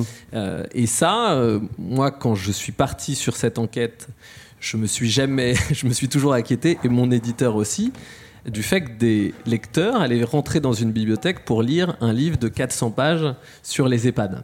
Euh, je n'étais pas sûr que ça devienne euh, mainstream. Mmh. Et, euh, et, alors la figure du journaliste, le fait de se mettre en scène, ça c'est une question que je me suis posée au moment de l'écriture. Ça me semblait intéressant pour deux choses. Déjà, d'un point de vue narratif, parce que ça permet d'avoir un fil rouge et donc une histoire et d'accompagner ton lecteur de chapitre en chapitre, ce qui ne fasse pas une succession d'articles, mais que tu aies vraiment un, axe narratif. Et puis parce que dans le cas de cette enquête, ça avait du sens parce que euh, euh, ça racontait les difficultés d'un journaliste indépendant, euh, parfois la précarité et la fragilité d'un journaliste indépendant face à un groupe qui pèse, qui pesait à l'époque 7 milliards. Et ça raconte du coup beaucoup du journalisme parce que c'est pour ça qu'il y a si peu de longues enquêtes sur des sociétés économiques parce que ça demande beaucoup de temps. Donc ça racontait ça et ça racontait aussi euh, tous les doutes que tu peux avoir quand tu, quand tu mènes ce genre d'enquête. Parfois les sentiments qui te traversent, euh, la peur, euh, oui, le doute. D'un coup quand tu découvres des choses et que tu commences à, décortiquer le, mécanisme. Et moi il y a une chose que j'essaie le plus possible de faire quand je, mène des enquêtes ou quand je fais des papiers, je pense que c'est toujours une force quand tu n'es pas spécialiste d'un sujet. Mhm. Un, journaliste euh, santé ou un journaliste spécialiste de la dépendance, peut-être qu'il aurait été trop vite sur certains sujets qui sont techniques et qu'il faut appréhender. Le fait, moi, de raconter euh, cette enquête de cette manière, de mettre en scène euh, euh, ça faisait que, en même temps que je découvrais les sujets, le, lecteur le découvre aussi, et que du coup, je, leur fais comprendre comme moi, j'essaie de le comprendre quand on me le raconte. Les aspects techniques du secteur médico-social, c'est extrêmement technique, c'est parfois très barbant, mmh. et donc, en mettant dans ce rôle-là, bah, je découvrais en même temps que mon lecteur. C'est ça, en tout cas, que j'essayais de faire pour rendre le, le livre pédagogique. Et en même temps, tu as enquêté sur quelque chose que nous connaissons tous ou que nous pouvons croiser à un moment ou à un autre, à savoir que faisons-nous de nos parents, comment ça se passe dans ces organismes où on, va les visiter, où on pense que tout se passe bien et on constate quand même que souvent c'est pas le cas. Et donc tu as porté le fer dans la plaie justement sur quelque chose qui est d'autant plus puissant que c'est presque banal, parce que ça nous appartient à tous. Et toi, tu as, tu as vu l'envers du décor. alors tout ce qui est effectivement tout ce qui est dans les établissements, sur le terrain, tout ce que te racontent les aides-soignants, les auxiliaires de vie, les infirmiers, c'est des choses d'ailleurs qui ont déjà été euh, dénoncées avant, euh, dans d'autres enquêtes, dans d'autres livres témoignages, euh, parfois aussi dans des enquêtes télévisuelles, Cache Investigation, Envoyé spécial l'avait fait. C'est-à-dire ce que tu vois sur le terrain, le manque de personnel, euh, le recours à des vacataires, euh, l'abandon de certaines personnes âgées qui se retrouvent seules, les problèmes dans l'alimentation, c'est des choses qui avaient été déjà documentées et racontées. Euh, moi, j'ai essayé dans le livre, donc c'est ce que je raconte, et j'essaye de le faire de la manière la plus clinique possible dans la première partie, et, pour raconter des histoires humaines.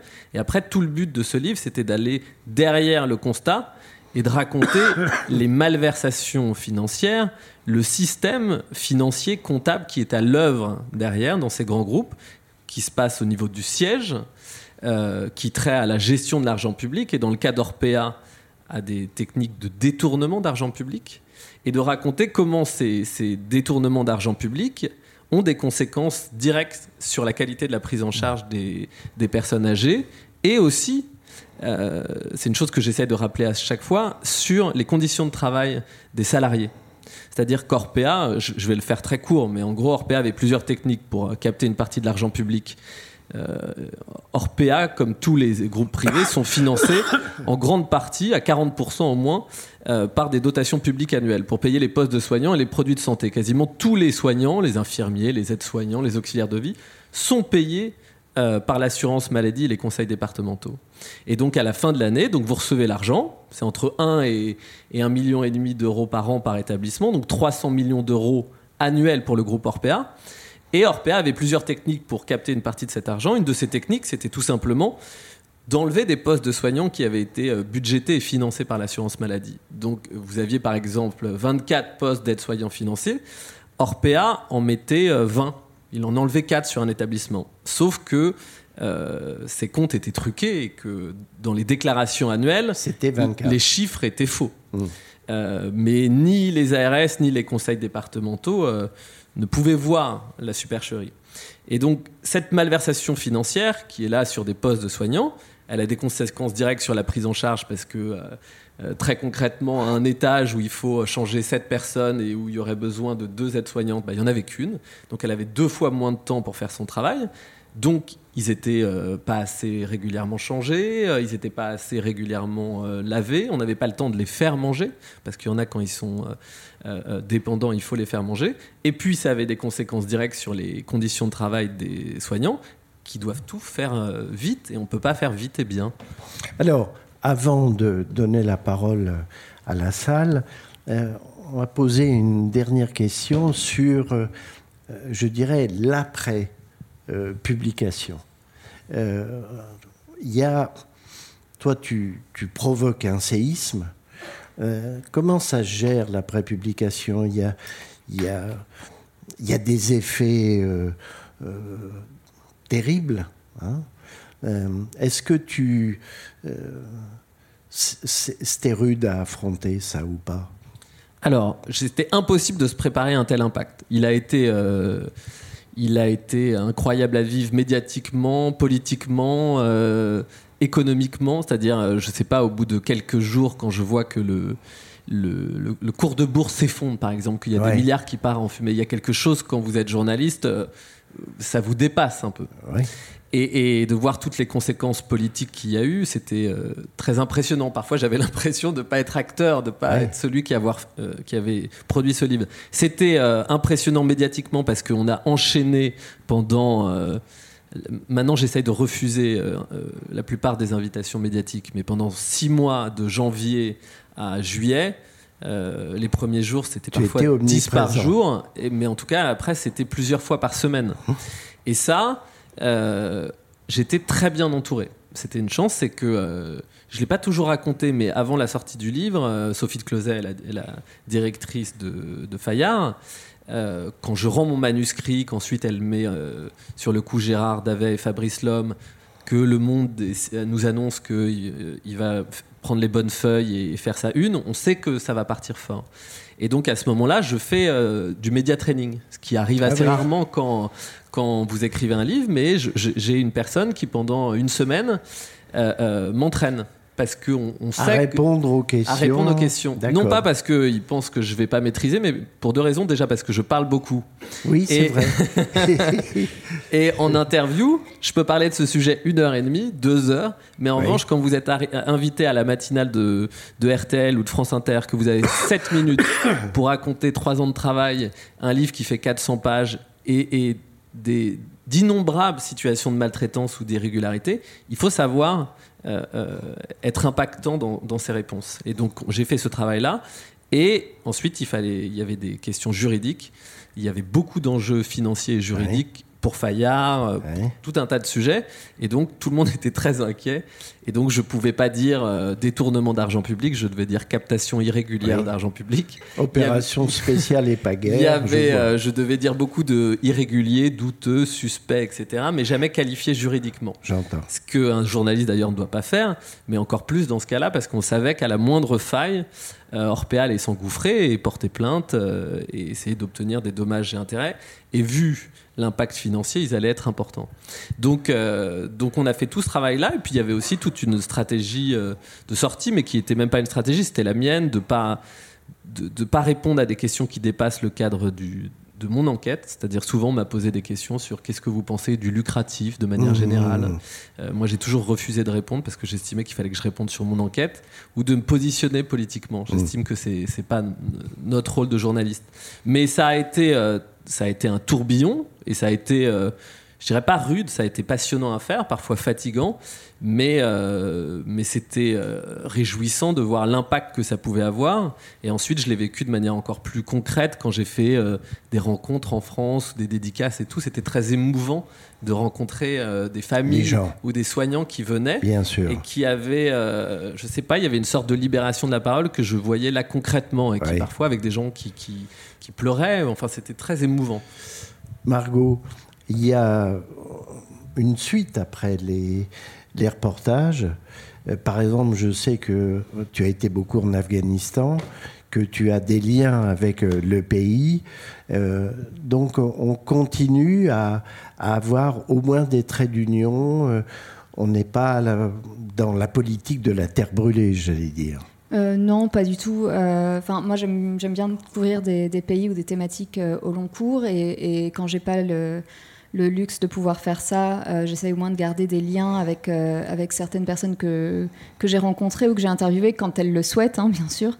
donc, bah, donc là, par exemple, en Ukraine, j'ai gardé contact un petit peu avec la la, psychologue euh, dont on parlait tout à l'heure. Euh, j'ai gardé contact avec euh, des soldats et leurs familles d'ailleurs que j'avais rencontrés à, à dans le Donbass. Et en fait, j'avais fait une, un, article sur comment euh, eux avaient fui le front euh, parce qu'ils se faisaient décimer euh, par l'artillerie russe. Et en fait, ils étaient dans un espèce d'imbroglio judiciaire. Ils avaient dû prendre un avocat que j'étais allée voir au centre du pays, etc., etc., parce que l'état-major ukrainien voulait les renvoyer manu militari au front, alors qu'ils ne le souhaitaient pas et qu'ils considéraient être pas assez bien formés et, et pas assez bien euh, armés. C'était des volontaires hein, qui n'étaient pas du tout euh, soldats de métier.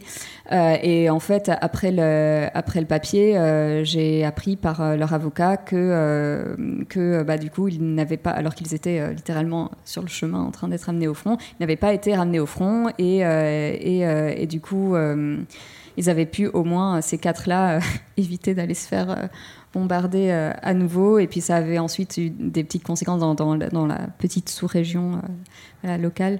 Euh, donc ça, c'est assez plaisant. Et donc je garde des liens avec ces gens-là. En Afghanistan, bah, là, n'en parlons pas. Enfin, c'est un pays que je porte dans, mon cœur, dans lequel j'ai vécu. Et donc, bien évidemment, je garde des liens. Enfin, déjà, j'y retourne toujours. Enfin, j'ai pas du tout arrêté de bosser sur l'Afghanistan. Je suis en train de faire encore un documentaire sur l'Afghanistan où on parle.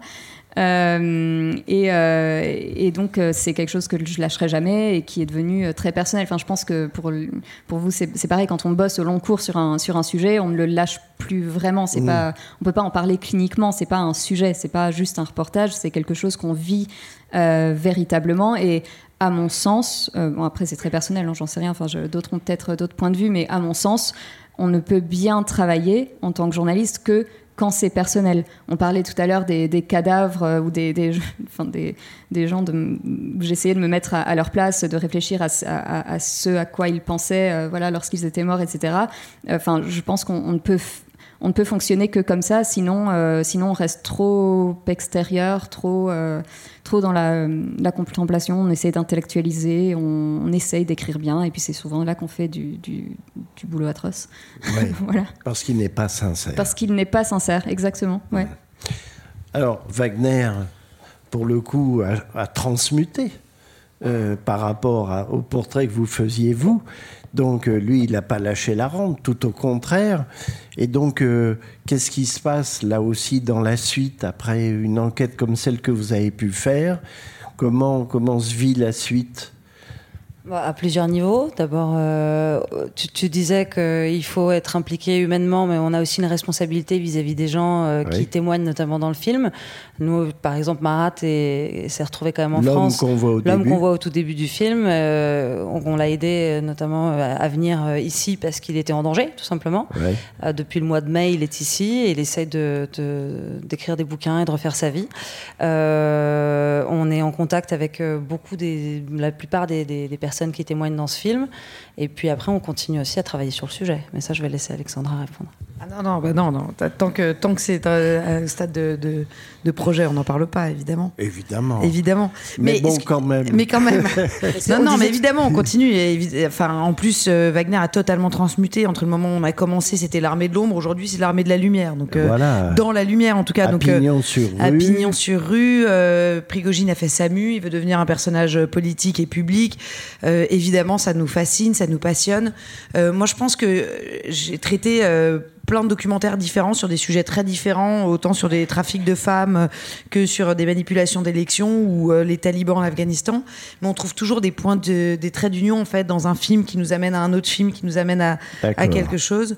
Euh, et euh, donc le, prochain sur Wagner sera pas évidemment le même que sur Wagner, mais, il, y ça, il y en aura un et ça racontera, ça racontera aussi autre chose. Il y a une saison 2. Il y a une saison 2 mais c'est surtout très protéiforme. C'est que Wagner, c'est typiquement un sujet qu'on peut décliner dans beaucoup de formats. On pourrait faire un livre, on pourrait faire un, podcast, on pourrait faire de la radio, on pourrait faire euh, beaucoup, beaucoup de choses. d'histoires. Il y a énormément d'histoires, c'est extrêmement riche et c'est vrai qu'on, je pense qu'aujourd'hui, on est très très attaché euh, à poursuivre le boulot là-dessus. Et, et, ce que tu disais juste sur le moment Faites un livre. Oui, on s'est dit, on se reparlait du coup, on s'appelle.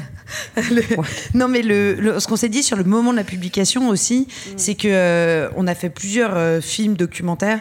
Euh, il faut pardon parce que le mot est mal employé parce que c'est un contexte de guerre avec un contexte atroce, mais à un moment un film qui qui marche, que les gens voient, faut pas non plus oublier la chance. Ça peut faire décoller. Oui, déjà, mais il faut pas oublier le facteur chance. Euh, notre film, il a été diffusé le jour où Emmanuel Macron annonce le retrait de Barkhane et des Français du Mali à cause de Wagner. Le, matin même de la diffusion. Donc là, pareil, on a été invité partout parce que tout le monde disait oh là là, le jour même, il y avait un documentaire qui était prêt de 80 minutes, incroyable. Et quatre jours après, il y a euh, l'opération spéciale. On dit qu'il commence en Ukraine et tout de suite, le nom de Wagner euh, apparaît. Euh, voilà, parce que des films et des documentaires, on en a fait euh, beaucoup, d'autres qui sont pas, d'ailleurs que vous avez présélectionnés, qui n'étaient pas forcément mieux ou moins bien, mais vous avez aussi le momentum. Quoi. Vous arrivez au moment euh, où, où les questions se posent, et, donc il faut quand même aussi avoir beaucoup d'humilité par rapport à ça, parce que mmh. y a énormément de gens qui font des très bons, très bons documentaires et qui sont pas du tout mis en lumière comme ça, juste parce qu'ils sont pas forcément arrivés au, bon timing. Donc il y a les deux mots, il y a l'humilité et une sorte de sens de la responsabilité, c'est même plus qu'une sorte humaine par rapport euh, aux choses qu'on peut dénoncer ou par rapport à la violence que euh, des institutions comme Wagner peuvent commettre à grande échelle. Alors, euh, si vous voulez, n'hésitez pas à poser toutes les questions possibles. Vous êtes évidemment les bienvenus. Et là, un silence terrible.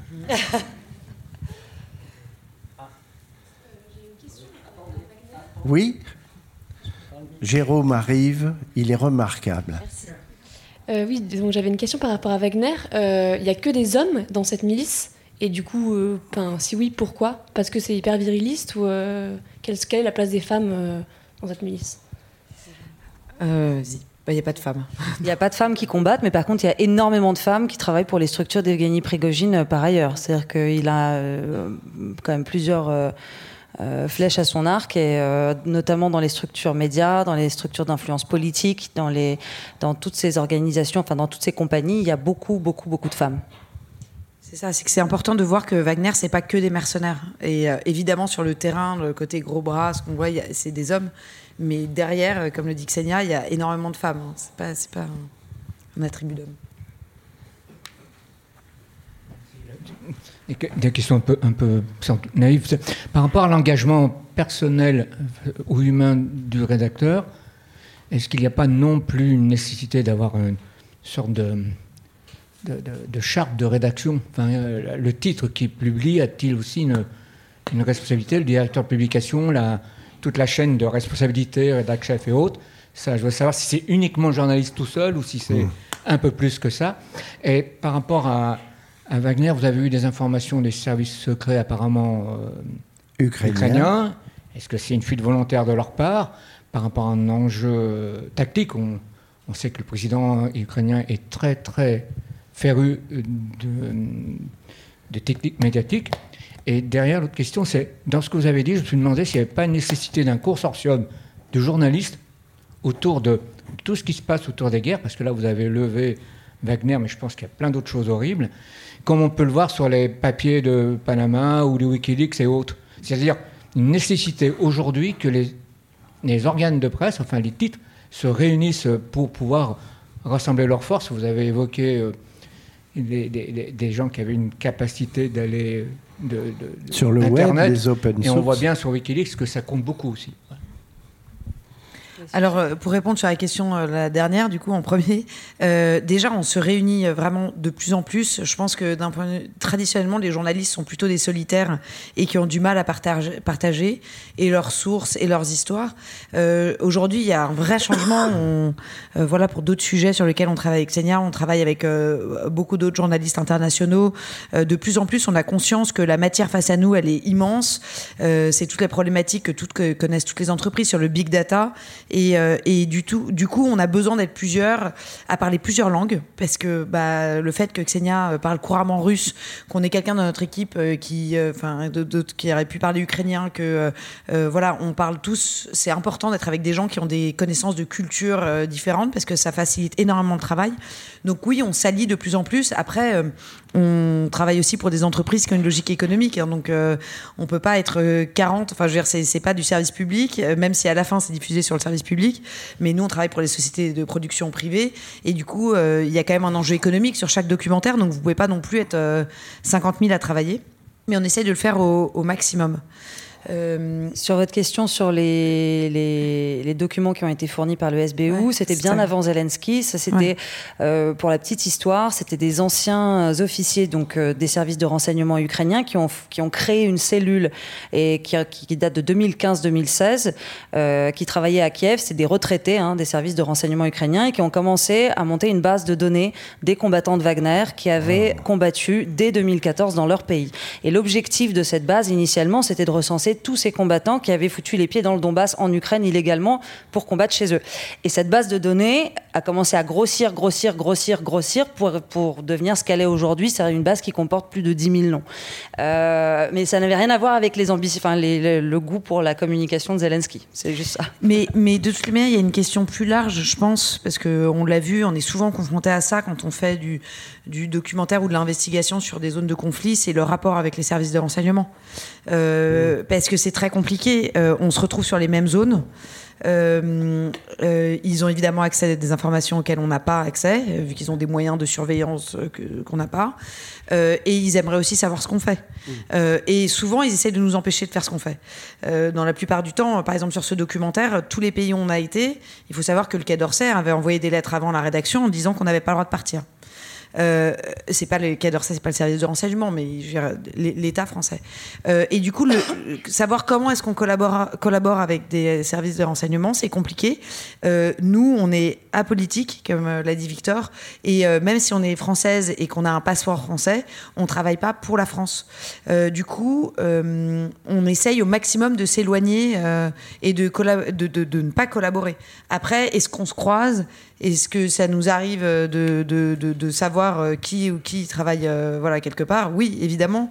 Euh, et est-ce que certains peuvent être des sources oui, ils peuvent être des sources, mais une source parmi tant d'autres. Et, et, la règle, c'est de jamais publier quand on n'a qu'une seule source. Et on sait très bien que les services de renseignement d'un pays ont intérêt à nous donner une information quand ils nous la donnent. Mmh. Donc la question qu'on se pose toujours derrière, c'est pourquoi est-ce qu'ils nous donnent cette information? Mmh. et, euh, et, si on considère qu'on a la raison pour laquelle ils nous donnent cette information et qu'elle est éclairante pour le public, du coup on la publie, mais c'est une décision collégiale. Mmh. Euh, et on se pose toujours la question en amont de pourquoi est-ce qu'ils nous la donnent. Et on peut toujours dire d'où vient l'information justement qu'on donne, c'est-à-dire à savoir des services. Et puis non, on dit pas généralement ça, mais euh, on cherche surtout à la vérifier l'information. c'est surtout ça. Ça, c'est le, premier étage de la fusée. Mais après, il peut y avoir en boomerang le fait qu'on nous a dit ça. Euh, après, sur, il y a une question qui a été posée sur la responsabilité euh, par monsieur. Je suppose qu'au Figaro, quand tu écris un papier, tu n'es pas l'unique responsable de la titraille, de l'emplacement du papier, et qu'au niveau juridique, c'est le directeur de publication, vous savez, qui est le responsable en, première instance. Mais c'est vrai que la journaliste, c'est elle qui est exposée et qui a peut-être à gérer parfois une titraille, des intertitres, voire des coupes que, qui ne lui plaisent pas. Oui, c'est euh, bah, sûr. Euh, après, euh, pour le Figaro, euh, enfin, j'ai déjà fait de l'enquête, mais pour d'autres euh, médias et notamment un média d'enquête, et j'avais choisi pour ça, pour avoir le soutien juridique, pour avoir euh, le legal team, etc.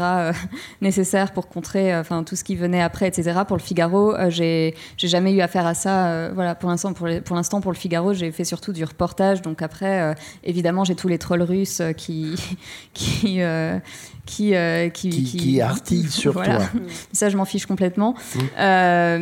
Euh, c'est sûr que quand on construit un journal, quand on construit les pages d'un journal, c'est encore une fois un travail collégial. Moi, quand je suis sur le terrain, je n'ai aucune prise là-dessus et souvent je découvre les titres à la publication parce qu'en plus je suis nulle en titres. Donc voilà, et souvent quand je suis en, voilà, sur le terrain en speed et que j'ai pas trop le temps de réfléchir à la question et que j'envoie mon, article à la dernière minute, j'ai pas trop le temps de penser à la présentation, etc. J'envoie euh, parfois des, photos, euh, j'envoie mon article, mais ensuite la, manière dont il est présenté, euh, c'est souvent pas moi, mais je fais confiance à mes collègues qui sont excellents et, qui voilà, qui savent très bien faire, qui sont eux-mêmes reporters. Comme je le disais, on se relaie sur le terrain.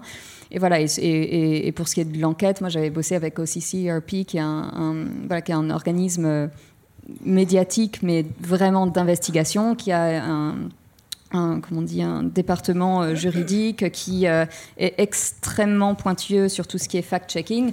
Et donc, euh, et donc moi, je me sentais beaucoup plus on va dire, protégée mmh. en faisant de l'enquête pour ce type d'organisme parce que je savais que, quoi que, enfin, quoi que je, je publie, ce serait quintuplement euh, fact-checké et que, tout serait hermétique et euh, qu'en cas de pépin, donc enfin, par exemple, si quelqu'un cherche à, me coller un procès, euh, bah, il y, aurait toute une équipe autour euh, pour euh, m'aider. Et ça a été mmh. le cas d'ailleurs. Et, je ne sais pas si je me sentirais les épaules de faire ça toute seule pour un média qui n'est pas spécialisé dans l'investigation. Et c'est là justement que les, consortiums de journalistes sont intéressants puisque voilà, il s'agit de plusieurs médias, de plusieurs journalistes, que, souvent ce type de consortium a aussi des équipes légales pour ce genre, des équipes juridiques, pardon, pour, pour ce genre de, de problèmes. Et, mmh. Donc c'est pas là.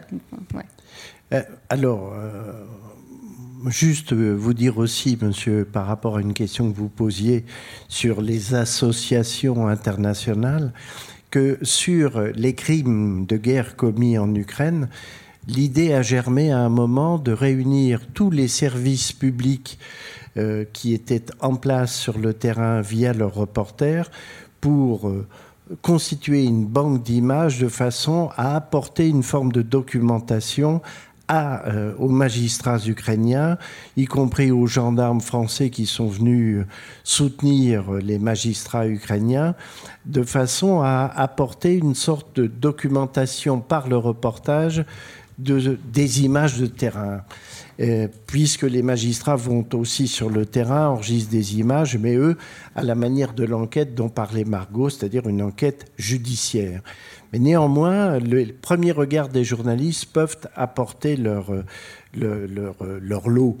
Et donc cette idée a été y compris émise au sein d'un organisme international qui s'appelle IBU, qui rassemble les grandes télés de services publics et pas seulement.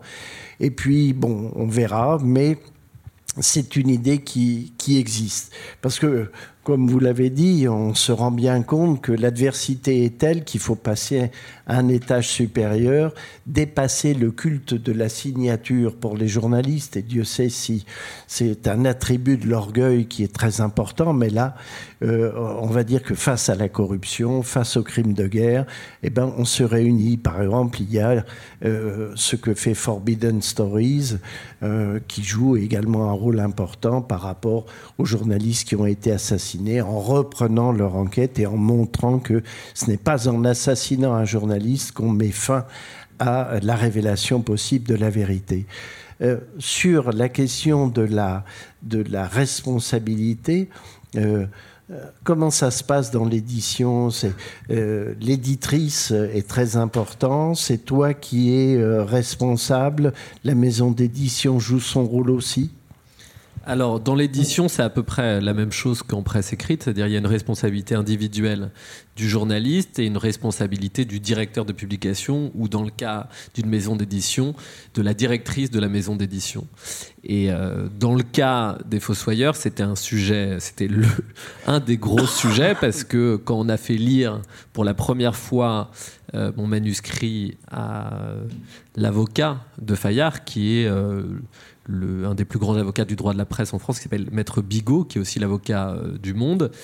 Il a conseillé à Sophie de Closet de ne pas publier le livre. Il pensait que c'était trop, euh, trop risqué, justement, juridiquement. Et donc là, on s'est posé tout un tas de questions. Euh, avec Sophie de Closet qui évidemment comptait sortir le livre, mais pour réduire le risque. Mmh. Parce que oui, il y a un moment même, c'était, elle avait des, des craintes euh, s'agissant de la, possibilité pour Fayard de provisionner euh, l'argent si on, si on subissait 50 euh, ou 60 plaintes en diffamation à hauteur de 1 ou 2 millions d'euros de dommages et intérêts. Donc il y avait une vraie inquiétude financière. Et donc, on a décidé de, réduire. Et donc, j'ai dû couper, j'ai dû enlever beaucoup de noms propres euh, ce qui avait du sens aussi parce qu'on voulait dénoncer plus que des personnes un, système. Et donc on a laissé euh, en réalité euh, que les, trois noms des principaux dirigeants, certains noms de, de politiques et d'apporteurs d'affaires, mais tous les cadres dirigeants de l'entreprise qui avaient une co-responsabilité dans la mise en place de ce système, on a décidé d'enlever leurs noms et je, je pense qu'on a eu raison de le faire. Je ne suis pas certain que ça a apporté grand-chose euh, auprès du grand public, mais c'était euh, pour des raisons éditoriales, mais aussi euh, juridiques. D'autres questions? Monsieur?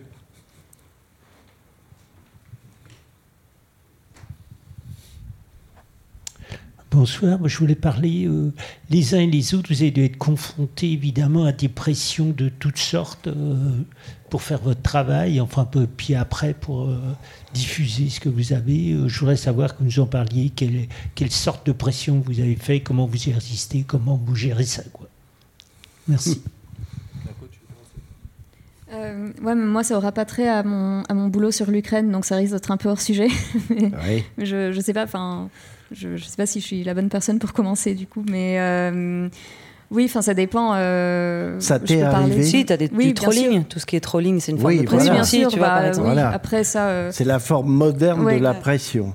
oui, effectivement, ça m'est arrivé à plusieurs reprises. Par exemple, quand j'ai sorti un, documentaire en, pays enfin, en, territoire taliban, et en fait, voilà, on, s'était immergé avec une consoeur.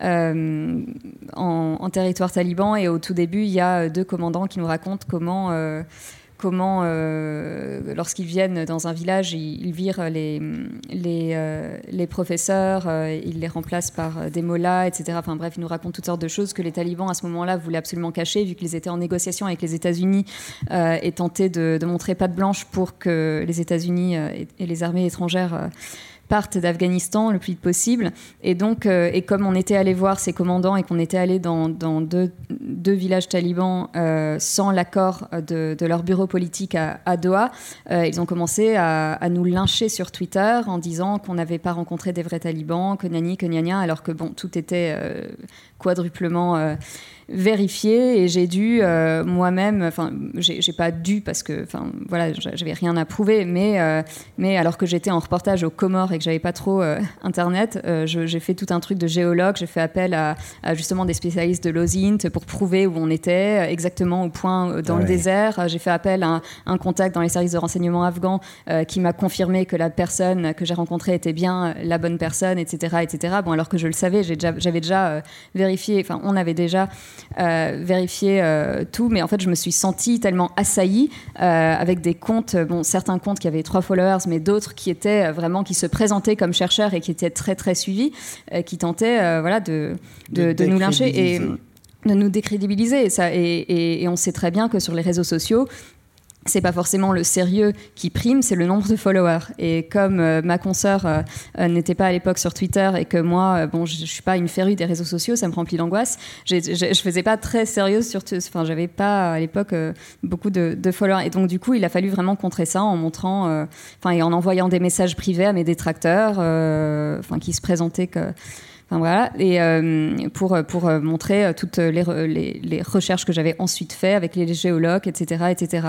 Euh, voilà, une autre fois, j'ai fait une enquête sur, sur une boîte, une, une, entreprise américaine très très proche du Pentagone et, qui, et qui travaillait de concert avec l'entreprise du frère du président afghan, enfin de l'ancien président afghan, euh, pour, euh, pour exporter et vendre des, des minéraux euh, illégalement sourcés. Voilà, il ça, ça, y avait tout un truc, ça, serait trop long à expliquer là, mais bon, ça a fait tout un, tout un foin, beaucoup d'ambassades ont commencé à en parler, etc. etc. Et donc le, frère du président s'est fâché tout rouge parce qu'en plus, il, a, voilà, il avait beaucoup de pouvoir, c'est un espèce de milicien qui torture des gens, machin. Et donc il avait, comme tous les, les gens un petit peu friqués d'Afghanistan, il avait... Euh, des propriétés aux États-Unis et euh, il a pris un, enfin il a fait appel à son avocat euh, ou un cabinet d'avocats basé en Virginie et qui a voulu me poursuivre en justice, etc., etc. Et donc ça c'est c'est allé assez loin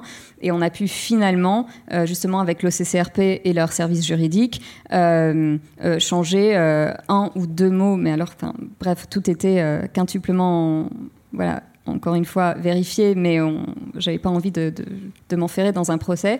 Et donc, on a fait un espèce de, truc où on a changé un mot pour leur faire plaisir. Euh, euh, et, et, c'est pas trop aller plus loin que ça. Et puis après, les talibans ont pris le pouvoir, donc c'était plus vraiment un sujet. Mais, de toute façon. Mais voilà, donc il y, a eu des pressions comme ça. Ensuite, sur l'Ukraine, c'est pas trop euh, un sujet. L'Ukraine, le, le, sujet, c'est plus. et je pense que voilà, vous, vous en conviendrez, c'est vraiment le la guerre informationnelle qui se déroule entre les Ukrainiens et, les Russes, avec l'énormissime euh, outil de propagande russe, euh, face auquel se, retrouvent également euh, les Ukrainiens qui eux-mêmes verrouillent la communication. voilà, il est devenu assez compliqué d'aller au front aujourd'hui. et, il donc, il y a, ça avec, enfin, il faut vraiment gérer cette espèce de guerre de l'information qui, se déroule aujourd'hui et qui rend le boulot très très compliqué, de plus en plus compliqué euh, en Ukraine. Mais les, les, les, articles qui ont été sélectionnés pour l'Albert Londres ont été euh, écrits pendant les premiers mois de la guerre, et donc cette, euh, ce côté, voilà, information de plus en plus verrouillée en Ukraine n'était pas encore aussi présent. Enfin, j'ai eu moins de problèmes à, à, écrire tous ces papiers. Je, suis, je me suis rendue voilà, dans les tranchées, etc., sans trop, trop de problèmes. Là, aujourd'hui, ce serait beaucoup plus, compliqué, voire impossible. Ouais. Alors vous, par définition, les pressions, les menaces, c'est précisément la marque de fabrique de Wagner. oui, ça c'est sûr que. c'est sûr qu'on en a eu quelques-unes, mais on en a eu principalement en Centrafrique. Ah. On a été on a été euh, suivi, on a été espionné, on a été photographié et notre chambre, nos chambres ont été fouillées. On a eu euh, pas mal de, pas mal de pression, on a dû partir plus tôt du pays. Euh, et grâce à, l'ambassade et les services français, pour le coup, on est parti du pays, alors qu'il y avait une certaine menace qui planait sur nous. Des sources nous ont dit qu'ils avaient prévu de, de nous mettre des diamants de contrebande dans notre valise et nous arrêter pour trafic de diamants. Euh, donc euh, voilà ce qui. C'est mieux que de mourir dans un ravin avec le corps criblé de balles, bah mais quand même on n'avait pas envie de pourrir en prison à Bangui. C'était pas trop l'idée. Certes. Euh, voilà, on a été bah, quand on allait en Russie, on a eu des. Moi j'ai été Xenia un passeport russe, donc elle elle est passée par. Crème. elle est passée crème, ouais, par, par l'équivalent du, du paraf, quoi. Et, et, moi, quand je suis arrivée, et eh ben la dame, elle a dit c'est tout rouge, ça passe pas. Et je lui ai dit ah bon pourquoi? Elle me dit bah faut aller dans la salle à côté. Et puis là il y a un monsieur du FSB qui m'a dit bon bah là on va vous interroger quoi. Et là c'est parti pour trois heures. Donc euh, donc voilà ils prennent votre téléphone, ils prennent tout. Donc dépression. Je veux dire on n'avait pas en Centrafrique, on avait plus peur, ça oui, parce qu'en Centrafrique, tout peut vous arriver partout, tout le temps. Euh, il y a des coupeurs de route, il y a euh, euh, notre fixeur qui a été arrêté par, euh, par, euh, par une espèce de brigade qui, qui est aux mains des, des, Wagner et qui a, qui a failli passer une, un très très sale moment, qui a réussi à être libéré. du coup, il y a, y, a, y a, plein de choses comme ça qui auraient pu arriver. en Russie, moi j'étais quand même protégée par mon passeport français. On n'est pas resté longtemps. La fois où on y allait tous les deux, c'était vraiment le, la toute fin du tournage. Sans prendre à des journalistes françaises quand même. une fois qu'on était en France, euh, on a eu beaucoup moins peur. On a eu le sentiment parfois d'être suivi ou d'être espionné. Euh, en tout cas, définitivement sur les réseaux sociaux, c'est sûr. Euh, mais même physiquement. Mais mais c'est vrai que le fait de vivre en France, qui est quand même un état de droit, avec une police, avec, euh, avec euh, des services de renseignement qui sont quand même assez actifs, euh, vous vous sentez très protégé. Quoi. C'est pas du tout la même chose que les gens qui ont collaboré avec nous, qui ont, par exemple, notre fixeur en Centrafrique, qui a été exfiltré de Centrafrique et qui peut plus vivre là-bas parce que lui a vraiment été menacé de mort. voilà, les gens qui travaillent avec nous dans les pays, ils prennent des risques qui sont beaucoup plus, beaucoup plus grands que ceux que nous on prenne. Donc oui, il y a des pressions, on peut pas, on peut pas le nier. Euh, dans toutes les enquêtes, il y a des pressions, parce que quand vous enquêtez sur des gens, leur but, c'est évidemment que vous ne réveillez pas ce que vous voulez dire. Euh, mais bon, finalement, euh, nous, on en a fait notre. Enfin, on vit avec ça, quoi. On a choisi ce métier. Et ce qui était assez formidable comme ressenti, c'est quand le film, justement, et quand le documentaire a été diffusé, on a pu pousser une sorte de ouf de soulagement, puisque la diffusion euh, a marqué la fin aussi euh, euh, de la peur, d'une certaine paranoïa, parce qu'il y a eu plusieurs mois où honnêtement psychologiquement c'était pas facile. On se disait est-ce que là maintenant tout de suite, est-ce que je suis écoutée de partout? Est-ce que j'ai des micros chez moi? Est-ce que mes téléphones sont surveillés? Est-ce que j'ai des gens qui me suivent dans la rue? Et y a, tu ne sais pas. C'est-à-dire qu'il y a vraiment cette marge entre la réalité et entre ce que tu fantasmes. Et très honnêtement, je pense qu'on a eu deux mois où on était totalement folle. Mais d'ailleurs, c'est ce qu'on a toujours. Non, mais c'est ce qu'on a toujours. Là, ça va vachement mieux. On est folle, mais pour d'autres raisons, quoi. Non, mais là, on a. Euh, d'ailleurs, c'est quelque chose de très important que dit Xenia, parce que euh, on a toutes les deux couvert des conflits euh, avant. Et, et, moi, j'avais jamais eu besoin de faire appel à un psychologue. J'avais vu en Afghanistan, au Yémen, dans, dans, plein de pays, au Tchad, sur Boko Haram et tout, des enfants mourir, des femmes, des, blessés, enfin beaucoup de choses atroces. Et, en fait, il y avait un peu ce côté. Alors, euh, pour Margot, c'est différent parce qu'elle vivait en Afghanistan, mais quand vous faites des documentaires et qu'il y a un peu un côté quand vous êtes dans l'avion et que vous redécollez du pays et que vous rentrez chez vous, vous coupez. C'est-à-dire que il y a un moment, ça reste derrière vous. Alors oui, euh, quand euh, je revenais aussi des pays talibans et que le, soir même, mon fils m'emmenait voir La Reine des Neiges 2, il y a un décalage qui est assez violent. Mais, mais sinon, euh, vous, vous, arrivez quand même à, garder une forme de distance à un moment, vous reprenez votre vie. Ce qui a été très violent dans cette enquête sur Wagner, c'est que euh, ça nous a suivis chez nous en fait. C'est que on a été surveillés chez nous. C'était euh, les Wagner qu'on a rencontrés nous ont menacés sur nos vies privées, nous ont parlé de, de nos enfants, de, des endroits où on vivait. ça, c'est difficile. Et ça, nous ont cité des, extraits de nos conversations qu'on avait eues quelques jours plus tôt. Et là, c'est vraiment flippant. des emails, des choses. Et donc là, vous sentez que vous êtes euh, totalement sous surveillance. Et ça, c'est extrêmement angoissant. Et ça nous a, euh, ça nous a vraiment. Euh, ça a été très, très dur. et, et, comme toi, tu as eu un média training, bah, nous, on a eu une, une psy spécialisée de ça. Euh, enfin, je suis pas allée voir. Quand toi t'es pas allé voir, c'est pour ça que du coup elle a des trucs à régler. Moi, je suis allée voir euh, et, euh, et, en fait, elle était incroyable parce que parce qu'elle est spécialisée du débriefing dans les armées et, et c'est incroyable ce qu'elle vous raconte parce qu'elle vous dit mais en fait tout cet interrogatoire que tu as eu, c'est la façon dont ils vous ont posé des questions. C'est, enfin, je pourrais parler pendant des heures parce que c'est fascinant, c'est un travail psychologique en fait. Mais, mais du coup, ça aide énormément. Et, et, et je fais une digression, mais chez les journalistes, pendant longtemps, il fallait pas aller voir des psys, il fallait pas en parler, ça se réglait autour d'une bouteille d'alcool. La génération, oui, ça se règle toujours une bouteille d'alcool, mais je veux dire, maintenant, on, on, se en plus avec le psy, quoi.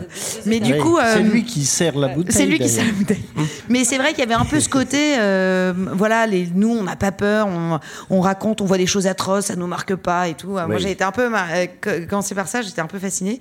Et je trouve que maintenant, ça, ça change. Je sais pas si c'est une féminisation de la profession. Si. mais, mais en tout cas, je pense que ça change et on en parle. Et, on accepte, moi. Et on accepte, et on accepte. Et moi, j'ai vu des copains revenir complètement euh, foutus en l'air de ce qu'ils avaient vu et qu'ils n'en ont pas parlé. Et ça les a vraiment bouffés de l'intérieur.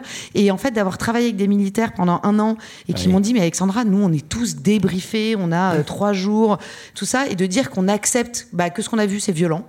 Euh, et, et ben, ça change aussi. Jean-Paul Marie en parle longuement, on en a parlé ici dans Oublier la nuit, qui est un, livre qui porte beaucoup là-dessus. Euh, alors toi, c'est toi, es la boîte de Pandore. J'arrive tout de suite, monsieur. Donc ça veut dire que tu ne vas pas parler longtemps. toi, toi, boîte de Pandore de la menace. Euh, oui, non, mais je, je, disais ça à mon ami Victor. Euh, effectivement, euh, les menaces, les pressions, on voit déjà le listing avant même que tu aies commencé à nous l'énoncer. Alors, je, je, vais essayer de faire court, mais moi, c'est pas le genre de menace. J'ai pas eu peur euh, pour ma vie, en tout cas, j'ai toujours essayé de m'enlever ça de la tête, mais comme quand tu t'opposes à une milice comme Wagner. En revanche, euh, je savais que c'était un, groupe extrêmement puissant et qui avait des pratiques déjà depuis longtemps douteuse, avec, qui travaillait notamment avec des sociétés d'intelligence économique et qui avait surveillé ses salariés.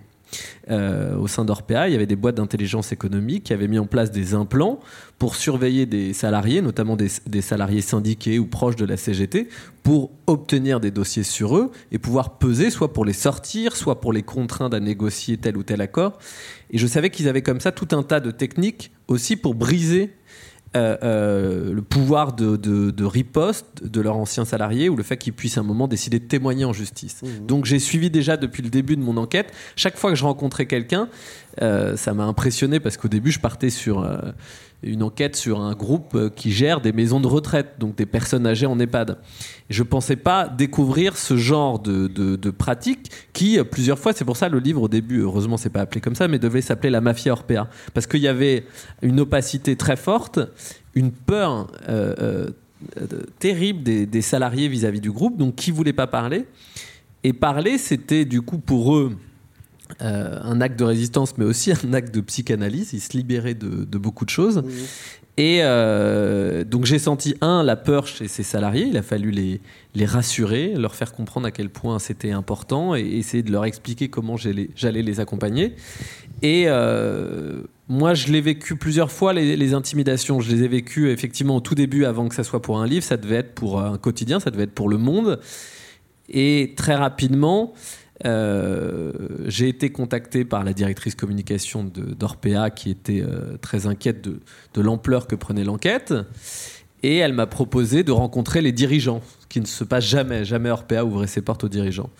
Euh, ça, ça, devait être fait dans les trois jours. Finalement, ça s'est pas fait, je ne pouvais pas. Donc le lendemain, elle a appelé Le Monde.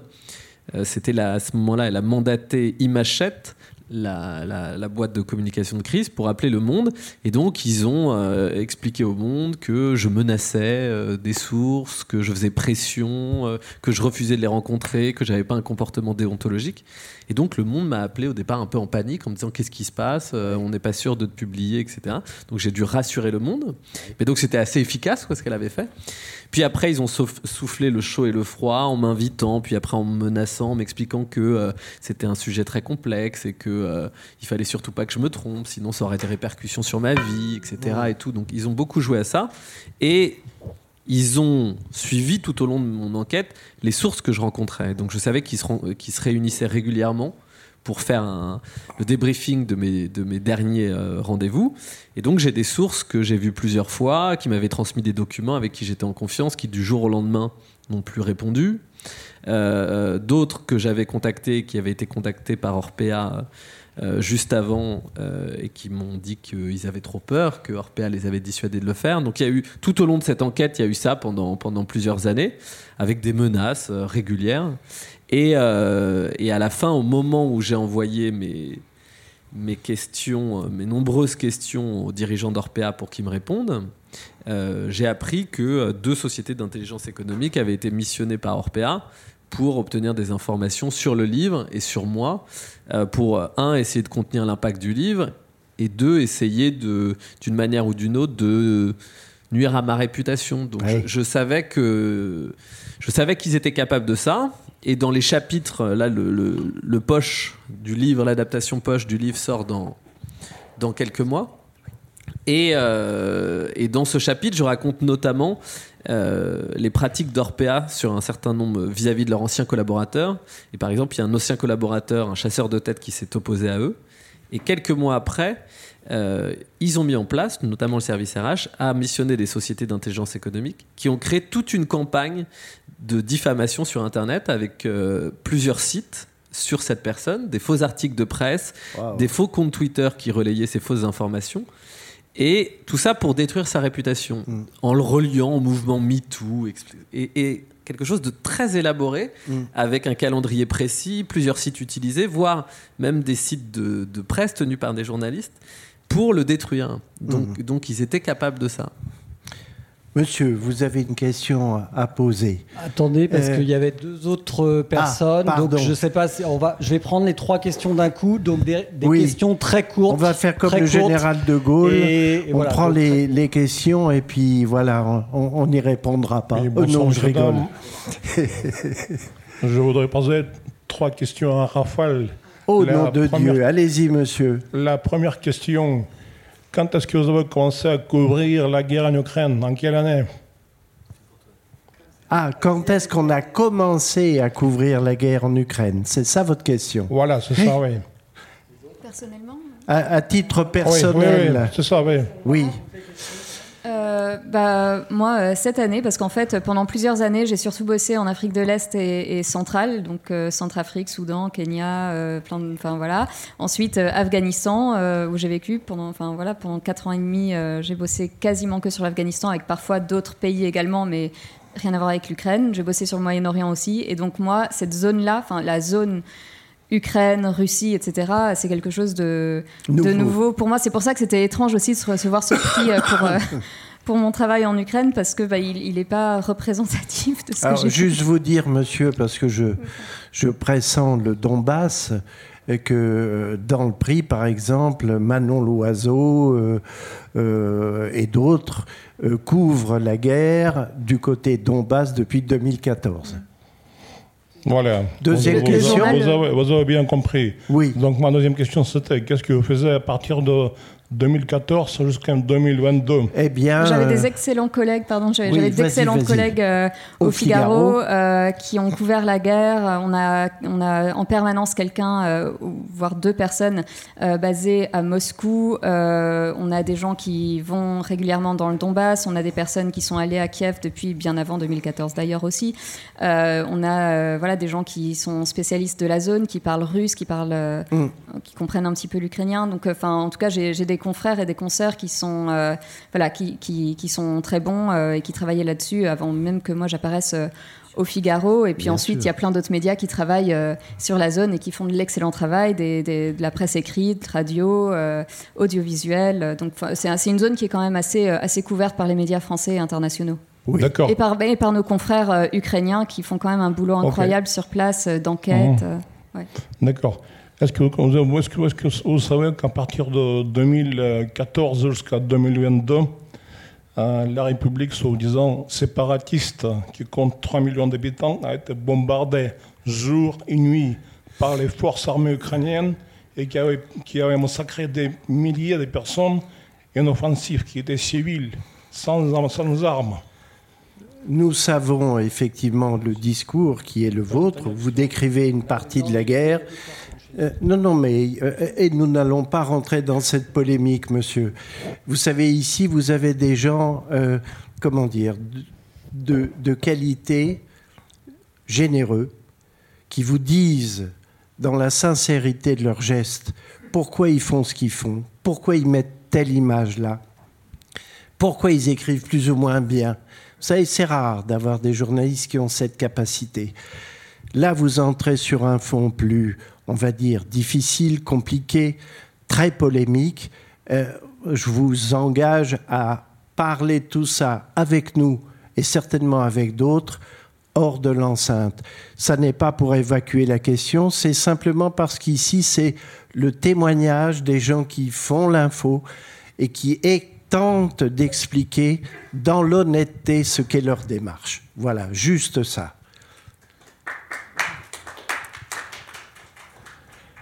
J'ai eu le prix Albert Londres il y a 40 ans. effectivement, et on en est encore très heureux. Oui. C'était pour une, pour une enquête sur les Français, et notamment euh, à l'époque les, Français qui gagnaient à peine 1000 euh, francs par mois, ce qui, vaut à peu près 1000 euros par mois.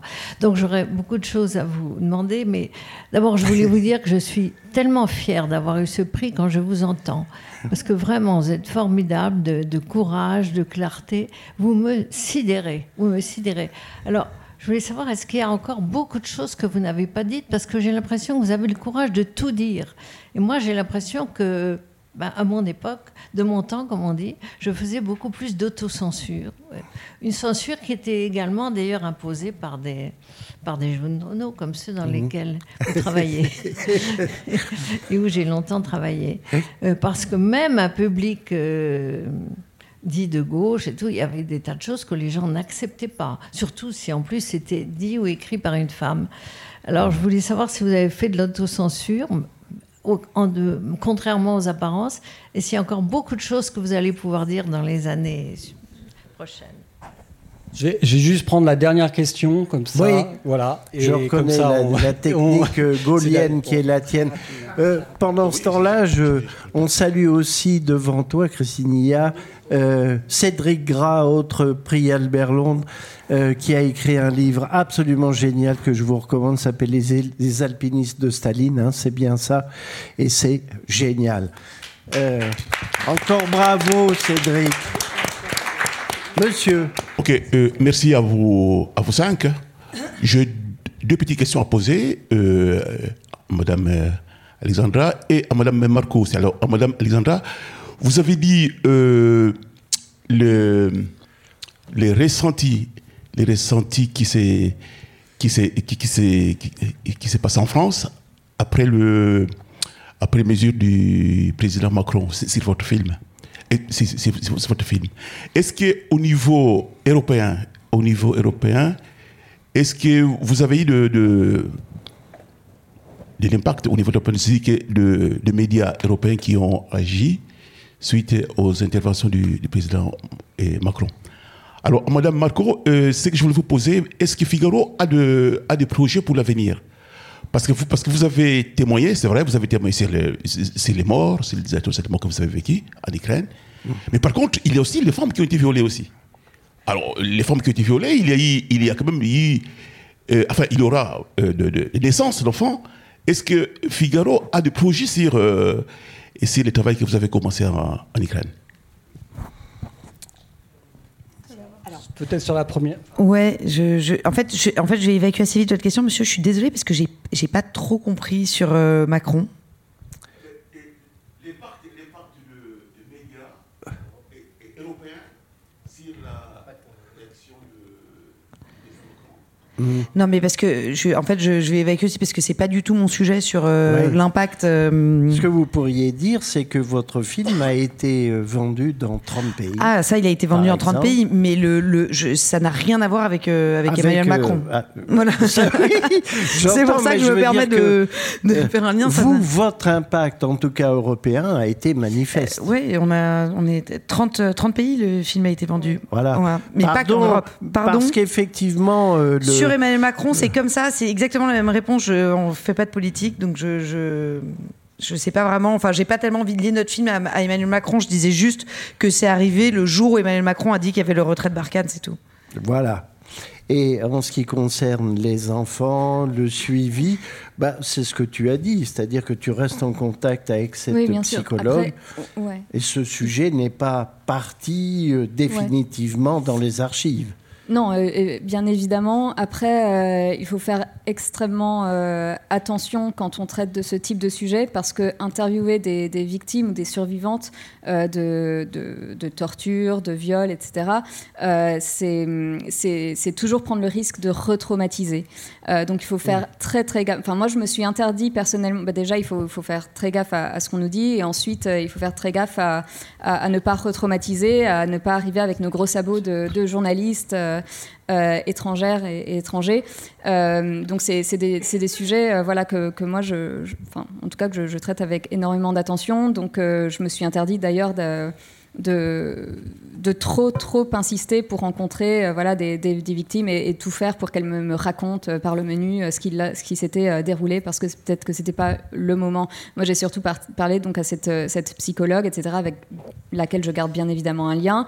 Euh, pour ce qui est du, je ne sais pas si, si, vous voulez parler de, du lien qu'on peut garder ensuite avec des, des gens qu'on a croisés sur le terrain. Enfin, moi, ça a été mon cas et ça l'est toujours avec, euh, avec l'Afghanistan. Enfin, je, je, me suis beaucoup investi euh, dans, ce pays, pas seulement en ma qualité de journaliste, mais c'est une autre histoire. Et, voilà, donc bien évidemment, quand on est journaliste, euh, quand, tu, quand il y a eu la chute de Kaboul, par exemple, c'est, voilà, il y a eu un moment où j'étais, j'étais plus journaliste euh, et il a fallu euh, que je refuse des, des, papiers parce que j'avais juste pas le temps et qu'il fallait que je gère autre chose. il fallait aider. Et, et, comme tout plein de journalistes. Hein, Bien sûr. Donc, donc, donc voilà, c'est, mais ça, c'est le, le, métier qui veut ça et la manière dont on. Juste pour répondre à la question précédente par rapport à l'autocensure. Sur l'autocensure, je pense qu'on peut dire à peu près tout ce qu'on a envie de dire, sauf des gros, gros mots que parfois on a envie de dire à l'antenne et qu'on peut pas.